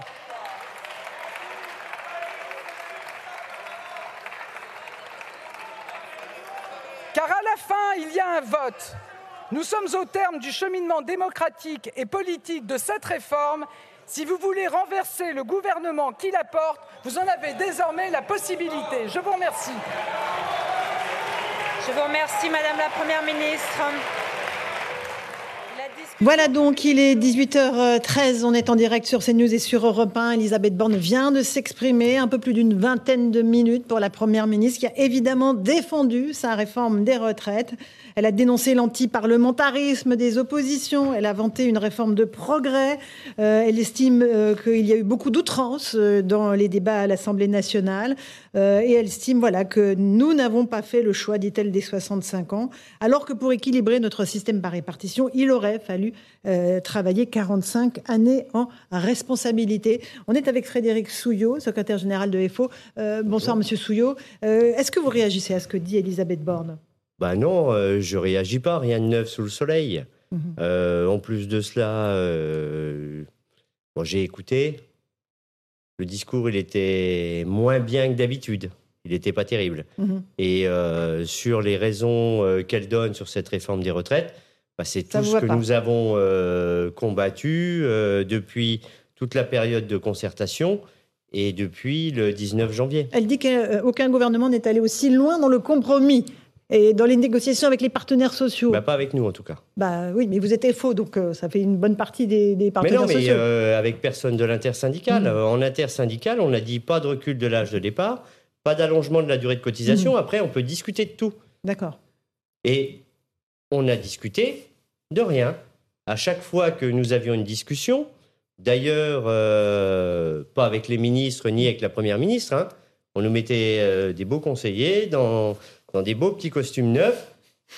qui notait des petits trucs sur des cahiers. Et la seule fois où on a eu un écrit, c'était le relevé de discussion du premier volet de la concertation. Rien d'autre. Donc, ça veut dire, là, Monsieur Souillot, à l'heure où on se parle, que vous, du côté des syndicats, si les motions de censure sont rejetées, vous, vous appelez à continuer les mouvements? Ben, c'est ce que l'on appelle déjà à faire, le Mhm. 23. Mhm. Et après? Eh bien, on va se revoir en intersyndical et on va en rediscuter, mais on va appuyer sur tous les boutons. Parce que jusqu'au retrait de cette réforme. Ça veut dire quoi, tous les 49.3 boutons, Souillot Retrait de cette réforme. C'est quoi appuyer tout, sur tous les boutons? Eh bien, euh, Conseil constitutionnel et tout ce qui, tout ce qui fera que cette réforme, il faut qu'elle soit retirée. D'ailleurs, si euh, le gouvernement, l'exécutif, ne voulait pas d'explosion sociale comme nous lui avions signalé dans des communiqués intersyndicaux, dans le courrier au président de la République, Mhm. ben, il fallait qu'il retire cette réforme. Bon. Et on l'a tous dit depuis le début, prenons les choses par l'emploi avant de parler de la retraite. C'était le bon sujet. Mhm. Alors là, on nous dit signez-moi un chèque en blanc pour la retraite, et après on discutera de l'emploi ou d'une loi travail. Alors effectivement, euh, on, on comprend que vous allez continuer à, à faire, à pousser les blocages, les manifestations, euh, tant que le texte n'est pas retiré. Ben oui. Ça va faire long. Ben ça. Si le euh, président ne le retire mais pas. Vous vous rappelez là, Mhm. j'étais venu sur votre plateau et euh, les intervenants disaient elle va être votée. Mhm. Et je disais déjà cette réforme ne sera pas votée, elle n'est pas votée Mhm. aujourd'hui. Alors. 49-3. Alors, il est 18h16, on est en direct dans Punchline sur CNews et sur Europe 1. Euh, les députés sont en train de voter les motions de censure. On rejoindra dans un instant notre envoyé spécial à l'Assemblée nationale, Elodie Huchard. Louis Dragner, ça veut dire quoi là? Euh, Le vote se passe dans l'hémicycle ou pas dans l'hémicycle? Très non. concrètement et très basiquement. Alors, non, donc là, tous les députés sont en train de quitter l'hémicycle ou alors l'ont déjà quitté Mhm. pour aller dans les salons de l'Assemblée nationale. Et donc, c'est à l'extérieur de l'hémicycle, donc dans les salons, euh, qu'ils vont voter. Et donc, seuls euh, les votes favorables à la motion de censure, euh, donc avec l'intention de renverser le gouvernement, sont comptabilisés. Ensuite, donc dans maintenant une grosse vingtaine de minutes, euh, on connaîtra euh, les des- résultats. C'est des bulletins secrets où on connaîtra les noms de ceux qui ont Alors voté c'est pas la un motion vote à main levée, mais à l'issue, on peut connaître effectivement Il y aura la liste de la- ceux qui ont voté la ce motion. voté, exactement, les parlementaires qui ont voté Et euh, par la défaut, motion. ceux qui l'ont pas voté. Et donc par défaut, exactement, absolument, c'est très malin. Et donc il y a- il y, a deux possibilités, il y a deux possibilités. Donc soit le- la motion de censure est adoptée et à ce moment-là, le gouvernement est renversé et la réforme des retraites euh, n'entrera pas en application. Mhm. Soit la motion de censure est rejetée euh, et dans ce cas, donc le gouvernement se maintient et surtout donc ce soir. La réforme des retraites euh, peut entrer en application. D'accord. Et euh, le gouvernement euh, saute si la motion de censure est adoptée, Louis? Absolument. Automatiquement. Et automatiquement. D'accord. Elisabeth Borne remet sa démission au président ce soir si la motion de censure est adoptée. Absolument. Et, Et donc après, ensuite, le, passe? ensuite, le président doit charger un premier ministre ou une première ministre de Peut-être même Elisabeth Borne? constituer un gouvernement. Euh, après, même si la motion de censure euh, est rejetée, euh, et, et Elisabeth Borne peut tout à fait symboliquement présenter sa démission au président, qui peut, euh, dans la foulée, la renommer. Tout Mhm. ça participe de. euh, je pense que les Français n'y font pas beaucoup attention, ça change Mhm. rien dans l'opinion publique, sûr. mais c'est une forme de, de symbolique pour demander en fait au président de relégitimer Elisabeth Borne et d'envoyer le message, euh, Mhm. voilà, que la première ministre a la confiance du Ce qui président. est très intéressant, Eric Revel, euh, qui est avec nous, euh, vous êtes journaliste, c'est que c'est la première fois en réalité que l'Assemblée nationale vote sur cette réforme des retraites. Les seuls qui ont voté, ce sont les sénateurs. Euh, À l'Assemblée, il y avait tellement de- d'obstructions qu'il n'y a pas eu de, de vote de la réforme. Oui, Donc a- ce sera le seul et unique moment, cette motion de censure, où les Oui, députés avez, vont s'exprimer sur de la réforme. Il y a d'abord eu euh, un chahut euh, fou lors de l'examen de cette loi. Vous vous souvenez que Mhm. le fameux article 7 sur le passage de 62 à 64 ans n'a même pas pu être euh, délibéré bah, parce qu'il y avait des montagnes d'amendements. Donc c'est aussi la responsabilité des, des- des députés, euh, euh, notamment de la France insoumise, qui ont permis euh, euh, ce non-débat. Euh, bon, ça c'est c'est vrai. Alors c'est vrai que c'est la première fois qu'il va y avoir un vote et quel vote hein, quand même parce que la France entière euh, est suspendue euh, à ce vote. Mhm. Mais je voudrais quand même, si vous me permettez, tirer un coup de chapeau quand même à Elisabeth Borne Euh, parce que dans l'exercice difficile qu'elle vient de faire, dans Mhm. la situation dans laquelle elle est, on sait qu'elle porte la réforme que souhaite le président de la République. Mhm. Alors je dis pas qu'elle y est opposée, pas du tout, mais elle fait vraiment le job jusqu'au bout. Et dans la Ve République, par définition, le Premier ministre, c'est à la fois euh, le fusible et à la fois le paratonnerre. Le problème du paratonnerre, c'est que c'est pas sur Elisabeth Borne que l'orage s'abat et que donc la foudre tomberait, c'est sur Emmanuel Macron. Et donc je voulais quand même le signaler parce qu'elle est dans un exercice extrêmement difficile.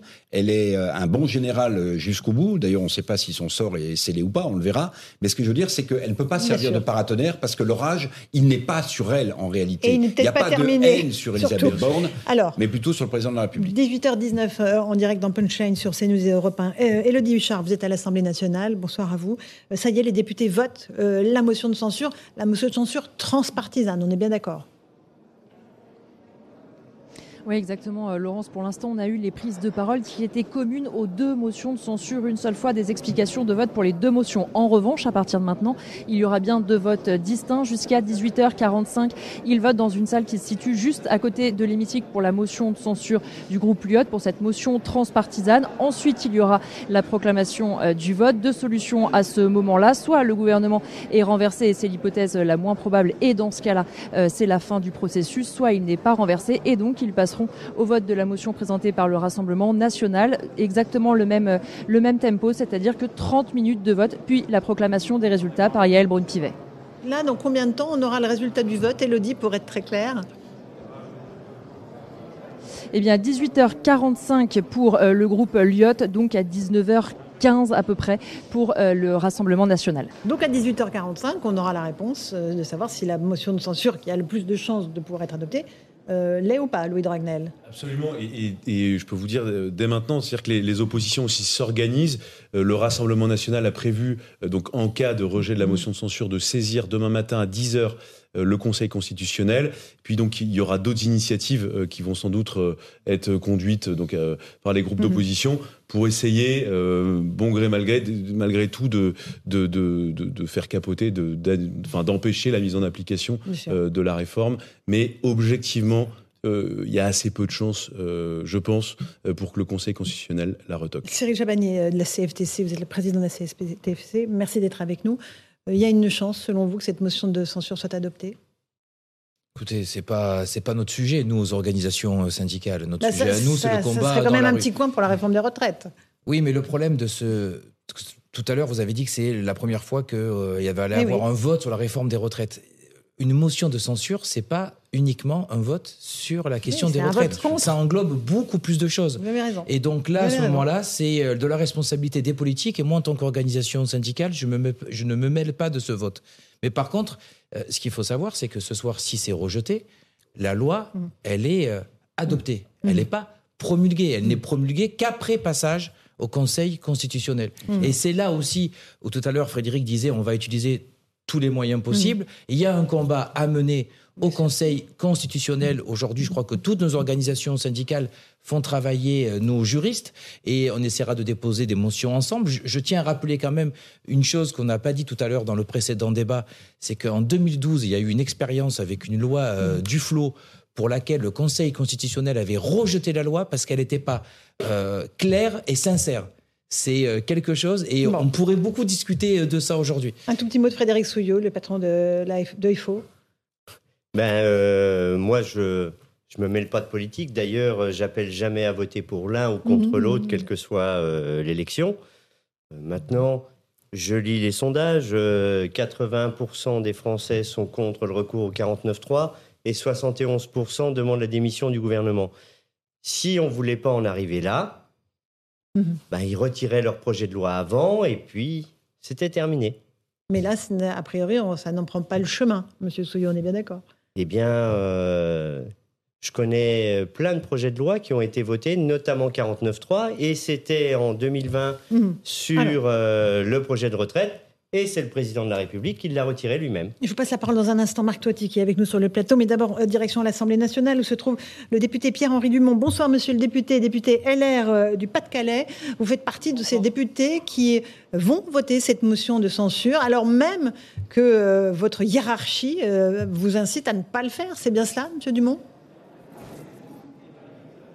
Oui, en effet, je vais euh, voter la motion de censure déposée par le groupe Lyotte pour une raison euh, qui est euh, très simple, c'est que la Première ministre vient de le redire, il y a un vote sur le projet de loi de réforme des retraites. Ce vote, c'est la motion de censure. Étant contre ce projet de loi de réforme des retraites, parce qu'il demande à ceux qui travaillent dur de travailler beaucoup plus dur et encore plus, et sans rien demander aux autres, je voterai, suivant ces préconisations, celles de la Première ministre, euh, la motion de censure déposée pour renverser le gouvernement par le groupe Lyotte. Vous faites partie avec Aurélien Pradier de ces députés LR qui donc euh, vont enfreindre, je le disais, les consignes de leur parti. Combien êtes-vous exactement dans les LR à voter cette motion de censure? Ah, vous savez, vous allez avoir euh, la réponse d'ici euh, quelques minutes maintenant, puisque le vote se termine dans une grosse trentaine de minutes. La, réponse, je pense, sera autour de euh, entre 20 et 25 députés LR qui sont prêts à voter la, motion de, censure. Donc, ce qui veut dire quasi entre un tiers et quasiment la moitié du groupe. Ça prouve bien qu'il y a un malaise vis-à-vis -vis de cette réforme et que en réalité, en votant la motion de censure, on envoie un message au gouvernement. Ce message au gouvernement, il est double. C'est un, plus jamais, plus jamais, plus jamais un texte où l'Assemblée nationale ne peut pas s'exprimer, ni en première lecture, ni après la commission mixte paritaire. Le deuxième message, c'est qu'il est encore temps de retirer ce texte, de convoquer une grande conférence sociale, de pouvoir mettre tout le monde autour de la table, les leaders syndicaux, les partis politiques, les représentants des, Françaises et des Français, pour aboutir à une réforme des retraites beaucoup plus juste, beaucoup plus efficace, qui reporte beaucoup plus, parler de tous les sujets dont on n'a pas pu parler lors de cette petite réformette des retraites, les politiques de natalité, de démographie, comment est-ce qu'on fait pour remettre au travail les 5 à 6 millions de demandeurs d'emploi catégorie A, B, C, qui aujourd'hui sont au chômage, comment est-ce qu'on fait pour demain assurer la pérennité du régime de retraite, par exemple en mettant une dose de capitalisation? Voilà, tous ces sujets qui ne sont pas aujourd'hui sur la table, parce que cette réforme est une petite réforme qui ne produira pas d'effet, qui divise profondément les Français et qui surtout, parce qu'elle a été mise avec brutalité, avec violence, crée des désordres dans la société et empêchera demain de réformer à nouveau n'importe quel sujet. Comment est-ce que vous voulez imaginer vais, vous laisser, euh, je vais peut-être vous poser une petite question. Mois. Je ne sais pas si vous m'entendez bien, Monsieur Dumont. Euh, vous Pardon, me dites que 20 à 25 députés oui. LR pourraient voter la motion de censure. Ça veut dire qu'on n'est pas très loin du seuil des 30 députés LR qui pourraient faire basculer le gouvernement. Vous pensez que le gouvernement peut être renversé ce soir? Bah, écoutez, vous m'auriez posé la question euh, ce matin quand j'étais euh, justement sur CNews à la matinale pour annoncer mon vote. Je vous aurais dit qu'il n'y avait aucune chance. Euh, le nombre de députés qui est prêt à la voter augmente euh, heure après heure, minute après minute. Et aujourd'hui, on n'est plus très très loin, en effet, du seuil. Non, c'est simplement qu'ils sont arrivés sans euh, idées préconçues et en disant voilà, je vais me définir selon les discours dans les hémicycles. Ça sert aussi à ça, les discours dans l'hémicycle, pouvoir se déterminer sur son vote définitif. Il y avait probablement une dizaine de députés LR qui étaient en train de se dire qu'est-ce que je fais? Euh, Est-ce que euh, les discours vont me convaincre de voter dans un sens ou dans l'autre? Et probablement que le discours de la Première ministre, probablement que le discours de Madame Berger, la présidente du groupe majoritaire, a fait en sorte que, parce qu'ils ont été outranciers, parce qu'ils ont été vulgaires, pousse les députés LR, et certains députés LR en tout cas, à voter cette motion de censure. Quoi qu'il arrive, concernant, euh, la, la, encore une fois, ce que disait votre parti, vous vous fichez de, des consignes que donne la direction de votre parti, on est d'accord, Monsieur Dumont? Bah, vous savez, c'est pas le parti qui me fait lire. Moi, ce sont mes électeurs. Moi, je suis euh, député non pas euh, des Républicains, je suis député de la nation. Et donc, euh, j'ai des comptes à rendre, peut-être un petit peu à mon parti, oui, mais surtout à mes électeurs. Et c'est vers eux que je vais me tourner euh, dès ce soir. C'est vers eux que je m'étais tourné euh, lors de ce week-end où j'étais en circonscription euh, à Hoefkerk, à Marc, à Audruic, à Calais, et qui partout, les gens que j'ai rencontrés m'ont dit votez la motion de censure.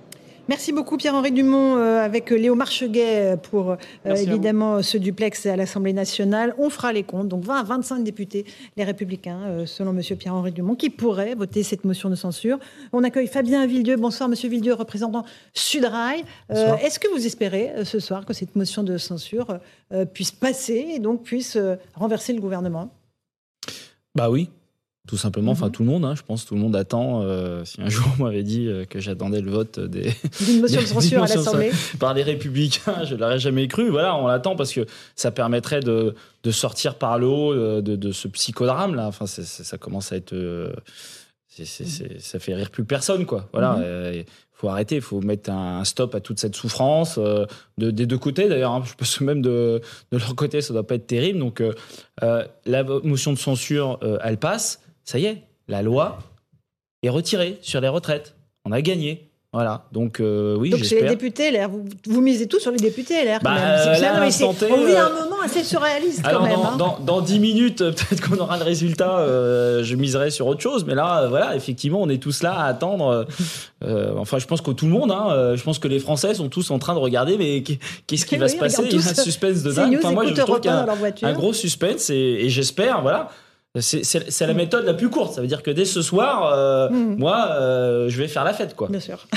Bah oui. Ou pas. Et on sera Euh, des milliers. Marc Toiti, euh, c'est c'est- effectivement, les députés LR peuvent faire basculer le, le scrutin. Après, on verra dans quelle mesure euh, il y a vraiment 20 ou 25 députés LR qui votent la motion de censure. Enfin, quoi qu'il arrive, j'ai envie de dire quel pagaille et quel gâchis surtout. C'est-à-dire que finalement, tout ça pour ça, encore une fois, je me souviens au tout début de, de, de ces grèves, ces manifestations, on avait dit attention, on avait dit au gouvernement, faites attention. C'est-à-dire ça. Puis comme pour les Gilets jaunes, mais non, euh, ça va, ça va passer, tout va bien se passer. On devait utiliser le 49.3, donc ce qui évidemment euh, ajoute met de l'huile sur le feu, et c'est quand même effectivement dommage, sachant que, on vient de l'entendre, ça reste quand même une réformette, encore une fois, et moi je, je suis déçu dans la mesure où on n'a pas fait une grande réflexion effectivement sur cette retraite. Alors peut-être qu'on la fera maintenant, on verra bien. Mais le, le problème, encore une fois, c'est aussi le coût le coût économique que ça va euh, générer, parce que quoi qu'il arrive, j'ai envie de dire, qu'elle passe ou pas cette réforme, le mal est fait. C'est-à-dire que globalement, on se rend bien compte qu'aujourd'hui, euh, Emmanuel Macron, son gouvernement a- ont beaucoup de difficultés finalement à faire passer euh, des réformes ou éventuellement moderniser les- le pays. On a une fronde sociale qui, qui est, qui est montée. Moi, je pense qu'on est au bord d'une crise sociétale, et c'est ça moi qui m'inquiète vraiment.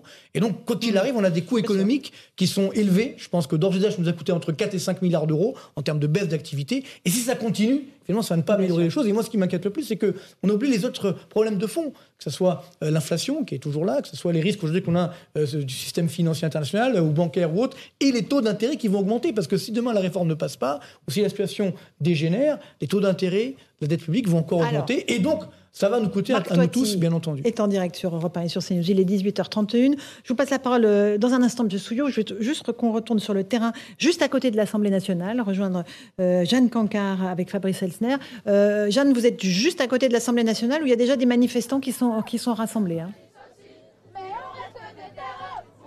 Oui, Laurence, plusieurs centaines de manifestants sont rassemblés ici en ce moment, place Vauban. Là, ils scandent des slogans assez éloquents, mais juste avant, eh bien, ils suivaient en direct les différentes prises de parole qui ont eu lieu à l'Assemblée nationale. Ils vont aussi suivre tous ensemble ici le vote de ces deux motions de censure. Ces euh, étudiants, ces manifestants qui nous expliquent eh bien, qu'ils se sont donné rendez-vous ici dans le cadre d'une manifestation déclarée. Il y a des syndicats aussi euh, qui euh, sont présents et qui comptent bien, eh bien poursuivre la lutte, poursuivre le mouvement, la mobilisation. Les forces de l'ordre de leur côté, elles craignent parfois des débordements. On a en tête euh, les images de la semaine dernière à partir de jeudi dernier et puis ça a continué durant tout le week-end. Les affrontements qui ont eu lieu entre les éléments les plus radicaux euh, des cortèges et euh, les forces de l'ordre. Et ce que craignent aussi les, forces de l'ordre, eh bien, c'est que les mouvements, les actions dites coup de poing, non pas la journée de jeudi de mobilisation générale, mais les actions un petit peu plus indépendantes qui pourraient avoir lieu ce soir eh bien, à Paris, soient un peu plus désorganisées, moins encadrées et que donc il y ait plus de débordements. Mais pour l'instant, ici, place Vauban, eh bien, cela se déroule dans la bonne enfance, dans la bonne ambiance. Et ce que nous disent aussi les manifestants, c'est la phrase d'Elisabeth Borne qui les a le plus marqués. C'est la phrase qui, qui disait que le 49-3 n'est pas eh bien l'invention d'un dictateur. Mais pourtant, eux, ils nous disent qu'ils ont le sentiment qu'Emmanuel Macron eh bien, évolue tout seul en voulant coûte que coûte faire passer cette réforme des retraites. Merci beaucoup, Jeanne Cancard, Fabrice Elsner. Très intéressant ce que vous nous dites. C'est cette phrase d'Elisabeth Borne qui a vraiment énervé les manifestants. Le 49-3 n'est pas l'invention d'un dictateur. Un tout petit mot, Louis Dragnel. Il y a combien de manifestations qui sont prévues ce soir après le vote ou pas de la motion de censure? Il y en avait, il y a 42 appels à manifester qui ont été recensés, donc à partir de 16 heures. Euh, et donc c'est suivi de très près euh, par les forces de police et de gendarmerie, donc principalement à Paris et dans les grandes villes, Nantes, Rennes par, par l'appel exemple. des syndicats ou pas euh, Non, euh, il y a beaucoup de manifestations spontanées. Et après, euh, euh, dans certaines manifestations, il y a des syndicalistes euh, qui se joignent aux On a manifestants. vu des drapeaux euh, d'un certain nombre de syndicats dans cette manifestation. Frédéric Souillot, quand euh, la Première ministre dit le 49-3 n'est pas l'invention d'un dictateur, est-ce que vous, ça vous fait réagir cette phrase? Bah, ce qui me fait réagir, c'est que c'est pas l'arme d'un dictateur, mais ça s'appelle la bérésina euh, politique. Alors, euh, la pédagogie, c'est l'art de la répétition, mais répéter 11 fois le 49-3 depuis le début du mandat, Mhm. bah, c'est plus de la pédagogie. C'est, vous comprenez, c'est comme ça que ça doit se passer. C'est bloquer le débat, ça s'appelle un déni démocratique, et notamment depuis le 19 janvier où nous appelons et nous avons mis des millions de personnes dans la rue. Et quand elle dit il y a eu des avancées, on a, des- on a, on a eu des choses, on a fait des choses avec les syndicats, carrière longue, pénibilité. euh, non, c'est faux ce qu'elle dit? Lors de toutes les concertations, nous avons proposé tout un tas d'éléments, y compris financiers, l'emploi des seniors, l'emploi des jeunes et tout ce qui allait avec. Et on nous a juste dit recul de l'âge de départ. Sur pénibilité, on peut nous raconter ce que l'on veut sur pénibilité. C'est la même majorité qui avait retiré les critères dans le précédent mandat. Et aujourd'hui, bah, vous vous rendez compte que les égoutiers, ce qu'ils respirent toute la journée, bah, ça rentre pas dans la pénibilité. Tout ce qui est odeur et tout cela, ça rentre pas dans la pénibilité. Ils vont reprendre dans la pénibilité le plus petit dénominateur commun, mais pas de socle commun pour la totalité des travailleurs. Alors si vous êtes dans une branche où ça négocie et où il y a du dialogue, bah, vous aurez peut-être de la pénibilité. Et si vous êtes dans une branche où ça ne négocie peu parce que le patronat euh, serre la vis, eh ben, vous ne serez pas pénible, vous n'aurez pas de pénibilité avec le même métier. Et par exemple, si vous êtes On peut éboueur... être pénible, hein. On peut être pénible, ça peut nous arriver. hein. Ah oui, mais je sais, mais euh, bah, parfois l'Assemblée nationale, et euh, ce que j'ai entendu tout à l'heure, notamment euh, Madame Berger, Qu'est-ce qui vous a choqué dans c'était plus que pénible. Oui. Mais Pourquoi, pourquoi c'était pénible? Bah, parce, bah, je sais pas, euh, elle parle d'une majorité, mais il n'y a pas de majorité à l'Assemblée nationale. C'est un conglomérat de minorités. Il n'y a, pas de majorité absolue. Il n'y a pas de majorité absolue. Non mais là- là-dessus vous avez raison. Et je pense que ce soit un Merci. des enseignements Merci. non non mais un des enseignements alors c'est ce que vous savez déjà tous depuis le début mais côté majorité et côté gouvernement c'est la vraie prise de conscience euh, du fait qu'ils n'ont pas la majorité. Et en fait leur difficulté au gouvernement et au sein de la majorité c'est que depuis le début de ce deuxième quinquennat ils font comme si ils avaient la majorité absolue. Et, et ça en interne beaucoup euh, le disent. Ils disent en fait euh, il, euh, il y a une incompréhension. Ils se disent mais avant quand on tirait une manette ça répondait ça votait automatiquement et maintenant ça vole plus automatiquement donc comment ça, il y a une enfin incompréhension, quand même et, et donc là ils ouvrent les yeux Comment ça, il y a une incompréhension Ils savent bien qu'ils n'ont pas la majorité absolue ah non, mais, depuis le début. Oui, mais ils se disent toujours. on le sait très bien. Mais cher c'est très inquiétant. Pourquoi dans ce cas-là, Emmanuel Pourquoi dans ce cas-là.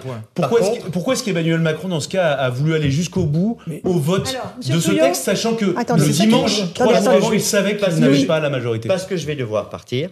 Allez-y. Les organisations syndicales, c'est une majorité absolue parce qu'il n'en manque aucune.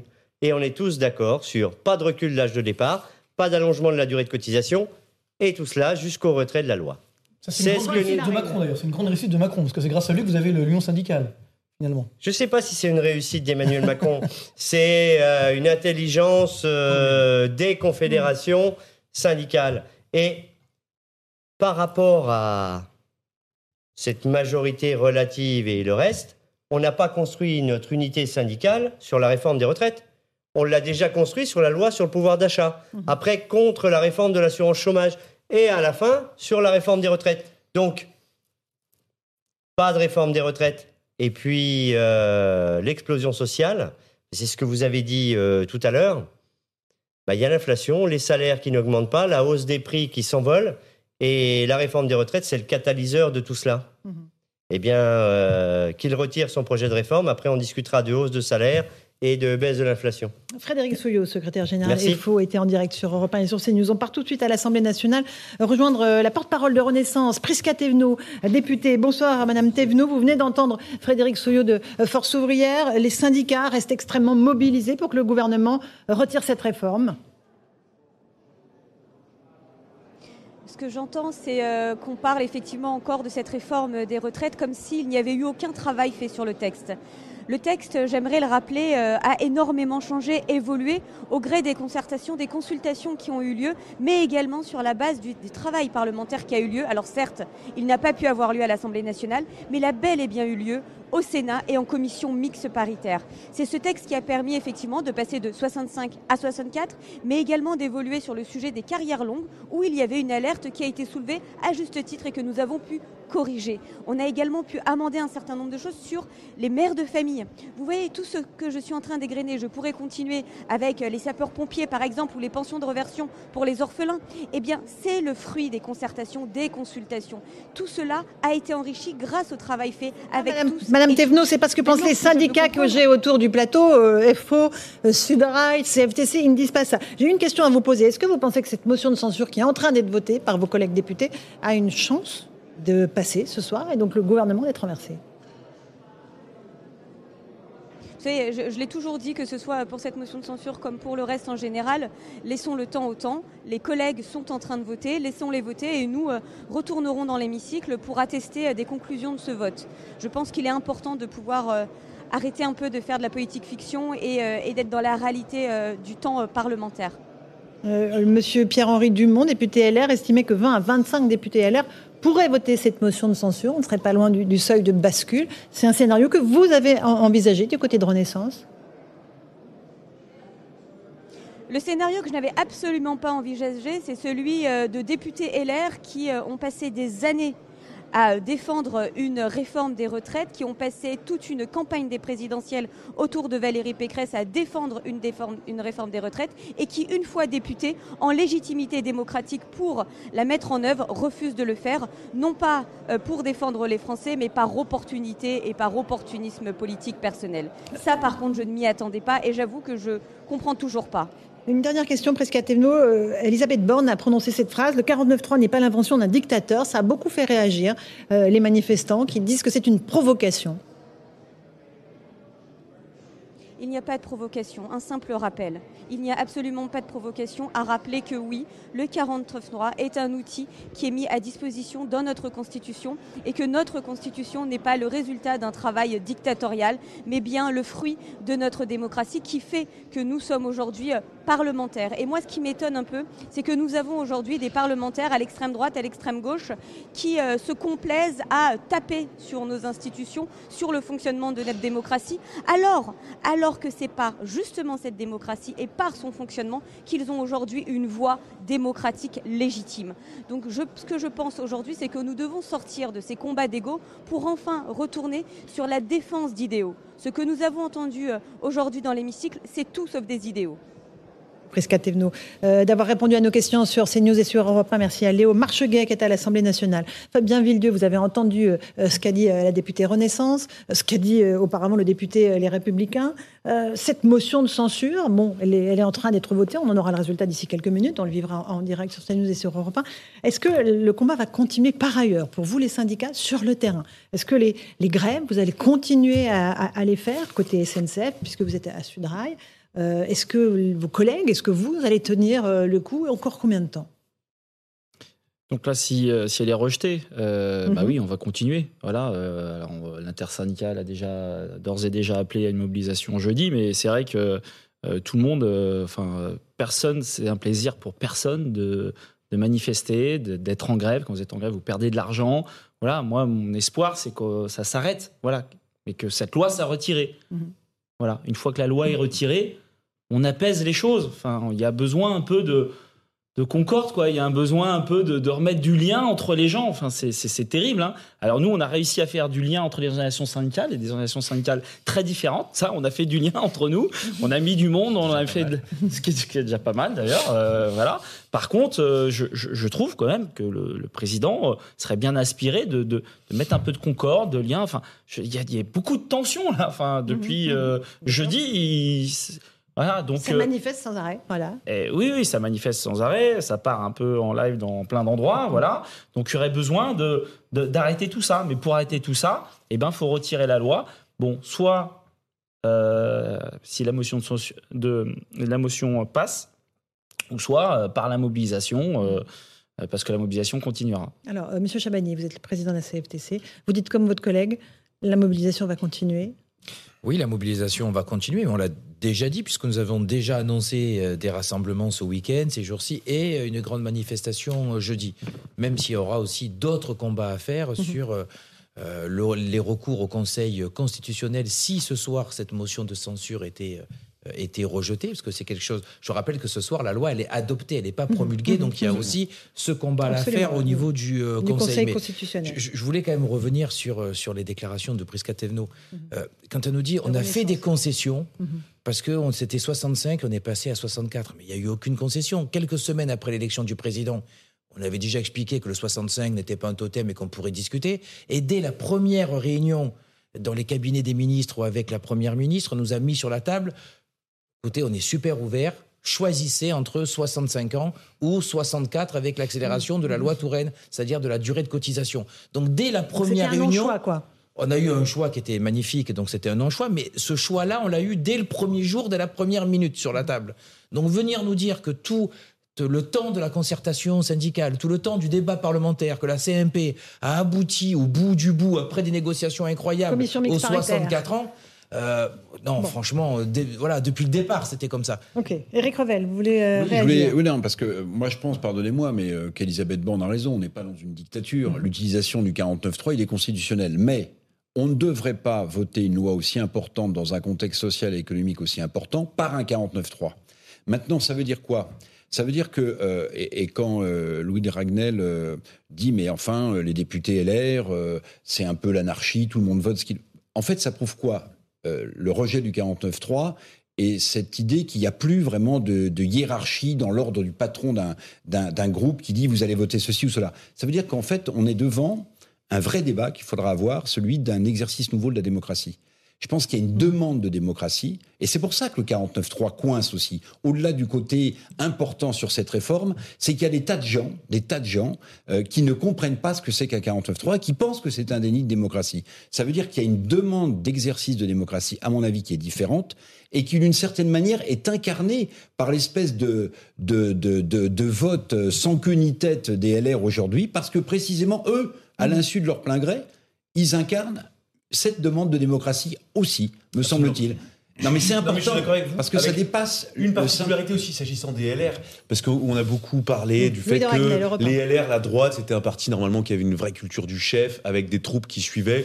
Et d'ailleurs, c'est c'était c'est les critiques du gouvernement en sous-main. Au gouvernement, ils vous disent euh, vraiment les LR. D'ailleurs, c'est ce que euh, Elisabeth Borne a, a plus ou moins dit euh, implicitement. Elle dit pas une voix n'a manqué à la majorité. Sous-entendu, c'est de la faute des Républicains si le texte n'a pas été adopté. Mais simplement, euh, les Républicains, faut quand même savoir tous ces députés qu'on a aujourd'hui, les Républicains ont été votés- ont été élus dans un contexte très difficile pour les Républicains. Ils ne doivent ils ne doivent leur élection qu'à eux-mêmes. Euh, faut bien faut bien se rappeler ça. Euh, faut se, souvenir que Valérie Pécresse a fait moins de 5% à l'élection présidentielle. Ils n'ont bénéficié d'aucune dynamique qui était portée par la candidate des Républicains. Et donc vous avez vous vous retrouvez avec une Assemblée nationale avec des députés qui disent mais moi, mon élection, je la dois uniquement À à, mes ma électeurs. capacité, à, À mes à mes électeurs. ce que et donc, et donc, Dumont. week-end après week-end, si je rentre dans ma circonscription et que mes électeurs me disent, moi, la réforme des retraites, c'est niette, même si ce sont des électeurs culturellement de droite qui, euh, euh, peut-être historiquement, étaient favorables à une réforme des retraites, eh bien, ils disent, euh, attention, euh, là, pour le coup, clignotant, euh, il faut que je, je fasse attention à mon vote, et donc j'agis en conséquence. Et, et- et- et donc, mécaniquement, un autre député qui va, par exemple, être dans une circonscription plutôt libérale, avec des gens plutôt aisés, donc plutôt favorables à la réforme des retraites, lui, pour le coup, ça lui pose aucun problème d'appliquer la discipline des républicains. Mais, mais vous voyez, ça dépend vraiment de la Bien sûr. circonscription et de la configuration de chaque territoire euh, dont dépend chaque député. Deux choses. Moi, ce qui me gêne, c'est qu'il y a un peu d'amateurisme quand même de la part du gouvernement, enfin, du moins de, de- de Renaissance. On ne sait pas tout ça. On sait très bien que effectivement les républicains, ils ont été élus justement à la force du poignet. Donc on va pas avoir effectivement une, une harmonisation globale. Donc c'est un petit peu, un petit peu. Mais regardez, je vous prends l'exemple euh, d'Aurélien d'Aurélien c'est- Pradier. un peu amateur. Quoi. Aurélien Pradier, c'est le seul député qui n'avait pas de, de candidat euh, Macroniste, de la majorité en Ah oui. face de lui. Ah oui. Et donc, vous avez beaucoup de gens au sein de la majorité. Il lui avait fait un peu ce cadeau. Il s'était dit Aurélien Pradier, euh, c'est quelqu'un qui est plutôt compatible, euh, qui va plutôt pouvoir voter euh, nos textes. Sauf que patatras, c'est absolument pas ce qui se passe.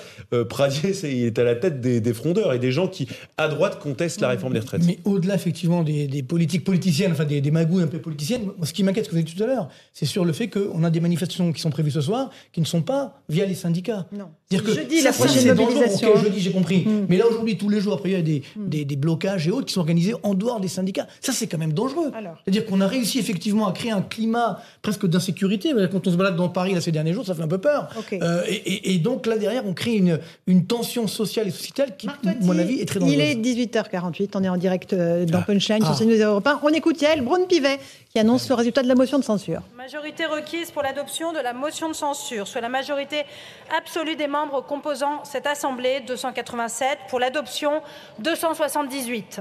La majorité requise n'étant pas atteinte, la motion de censure n'est pas adoptée. Je veux mettre maintenant en voie la motion de censure déposée par Madame Marine Le Pen et 87 membres de l'Assemblée Le scrutin est annoncé dans l'enceinte de l'Assemblée nationale.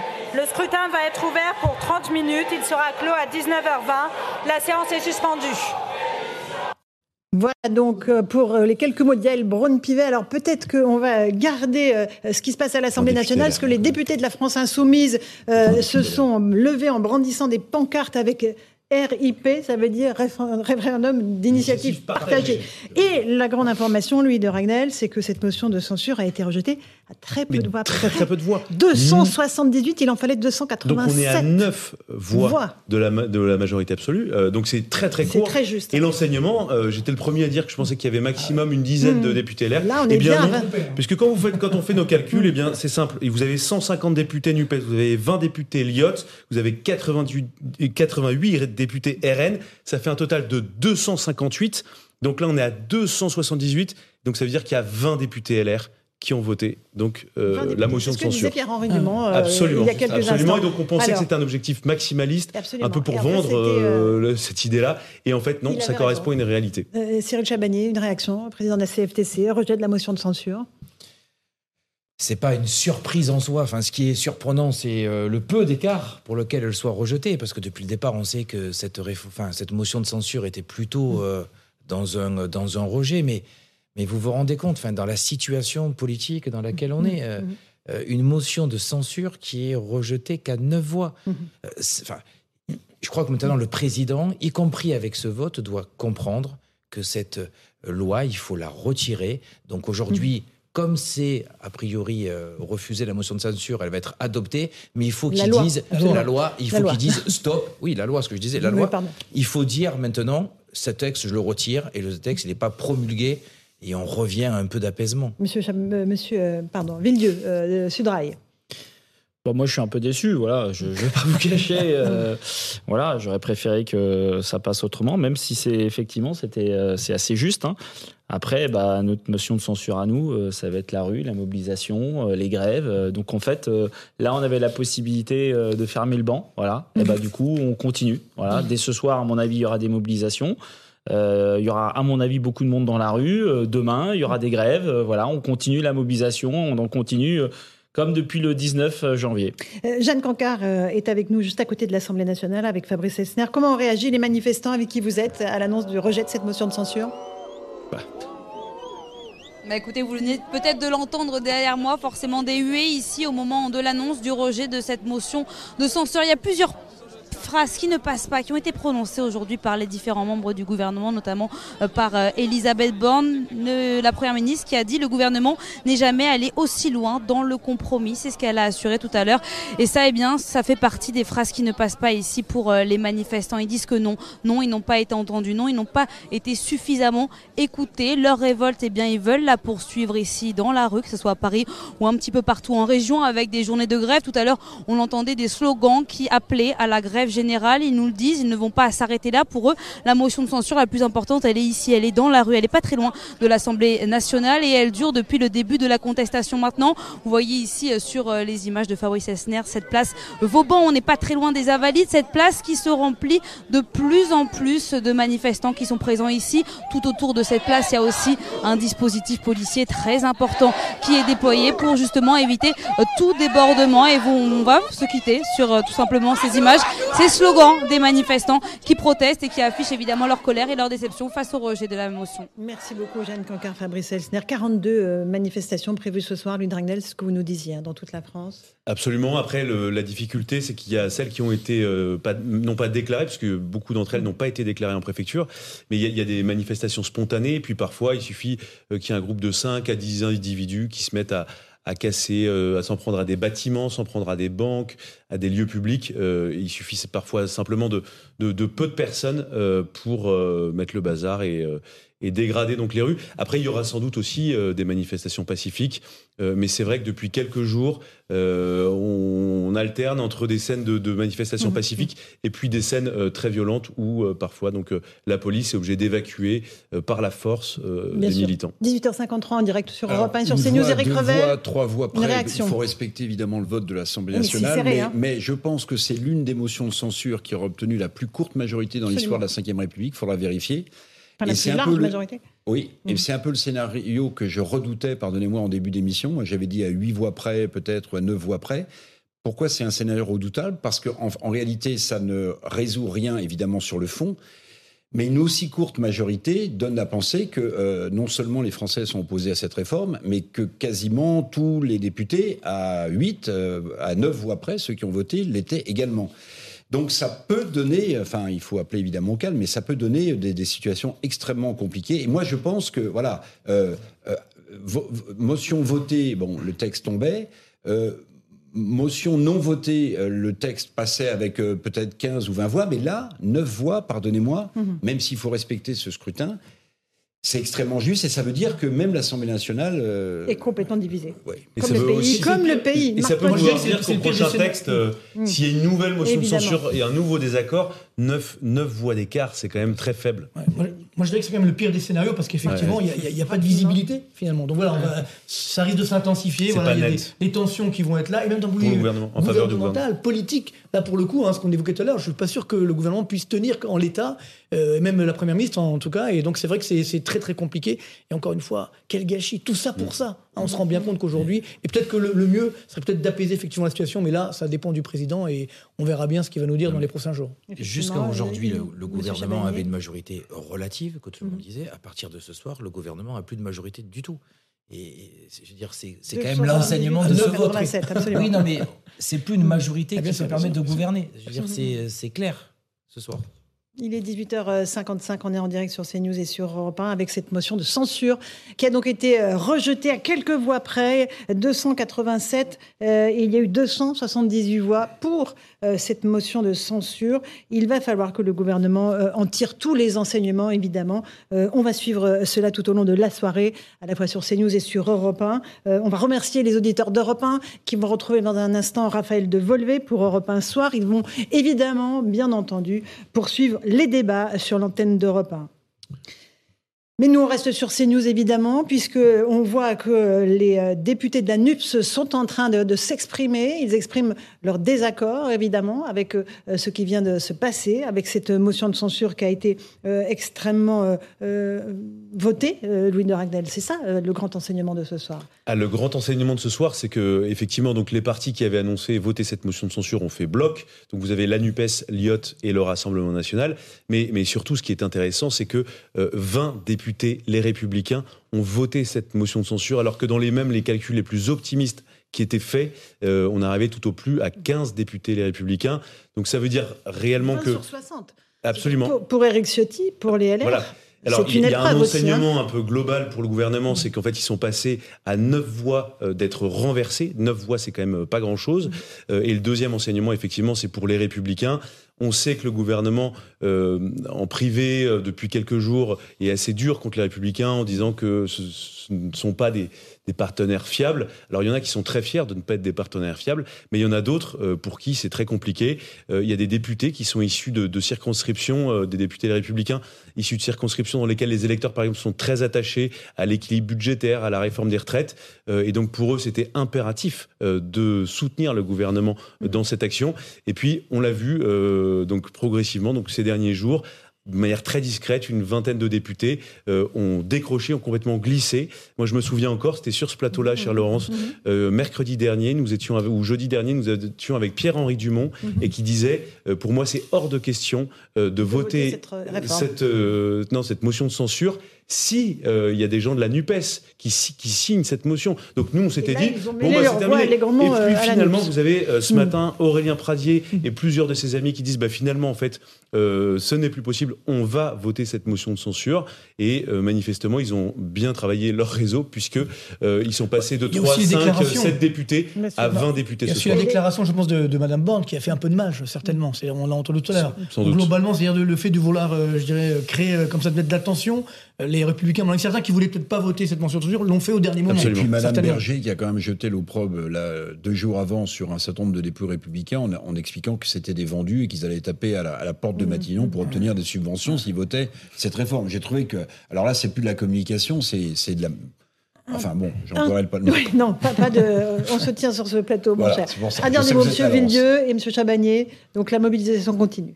Pour Bah, tous. Voilà, faut pas désespérer. Je pense qu'il y a pas mal de collègues qui sont un peu déçus et qui vont se dire ah mince. euh, voilà, faut pas désespérer. Voilà, il y a de la vie, il y a de l'espoir, il y a une mobilisation euh, en grève cognitive. Moi, je suis encore en grève cognitive. Il y a plein de secteurs en grève cognitive.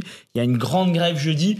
Venez jeudi, euh, venez en manifestation. On peut encore gagner. Euh, de façon pacifique, bien sûr, comme vous l'avez toujours dit. Monsieur Chabanier, on peut encore gagner, il faut venir massivement euh, jeudi. Cette loi n'est pas promulguée, elle est loin de l'être. Euh, mais il faut savoir, enfin, c'est le dernier recours du président. Il faut qu'il retire cette loi, sinon on ne pourra plus travailler sur tous les autres sujets. Enfin, comment on va pouvoir travailler, se concerter, comment on va pouvoir euh, et, et le gouvernement euh, faire un travail, obtenir des majorités sur d'autres textes? Si euh, cette loi n'est pas retirée, c'est oui, c'est euh, le fait qu'on ne pourra plus avoir de travail parlementaire ou syndical. Enfin, ça va être extrêmement compliqué, donc il faut que ce soit retiré. c'est-à-dire la loi travail qui arrive, vous la discutez pas, alors qu'il y a tant de choses importantes dedans. Mais, même, Chabanier. mais même si on allait la discuter, je suis même pas sûr qu'au Parlement elle serait votée. Donc c'est euh, et puis encore une fois, tout à l'heure je vous disais, c'est le, le problème de confiance. Enfin, nous appeler autour d'une table pour discuter de cette loi, il faudrait vraiment qu'il y ait des choses hyper intéressantes dedans pour nous Mm. faire venir à la table des négociations. Je vous le En dis. tout cas, merci beaucoup à tous les cinq d'avoir participé à Punchline sur CNews. Évidemment, la soirée d'information continue. Tout de suite, Christine Kelly et ses invités pour Face à l'info.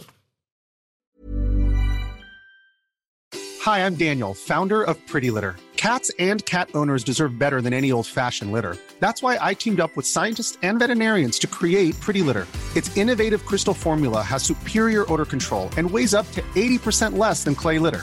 Pretty Litter even monitors health by changing colors to help detect early signs of potential illness. It's the world's smartest kitty litter. Go to prettylitter.com and use code ACAST for 20% off your first order and a free cat toy. Terms and conditions apply. See site for details.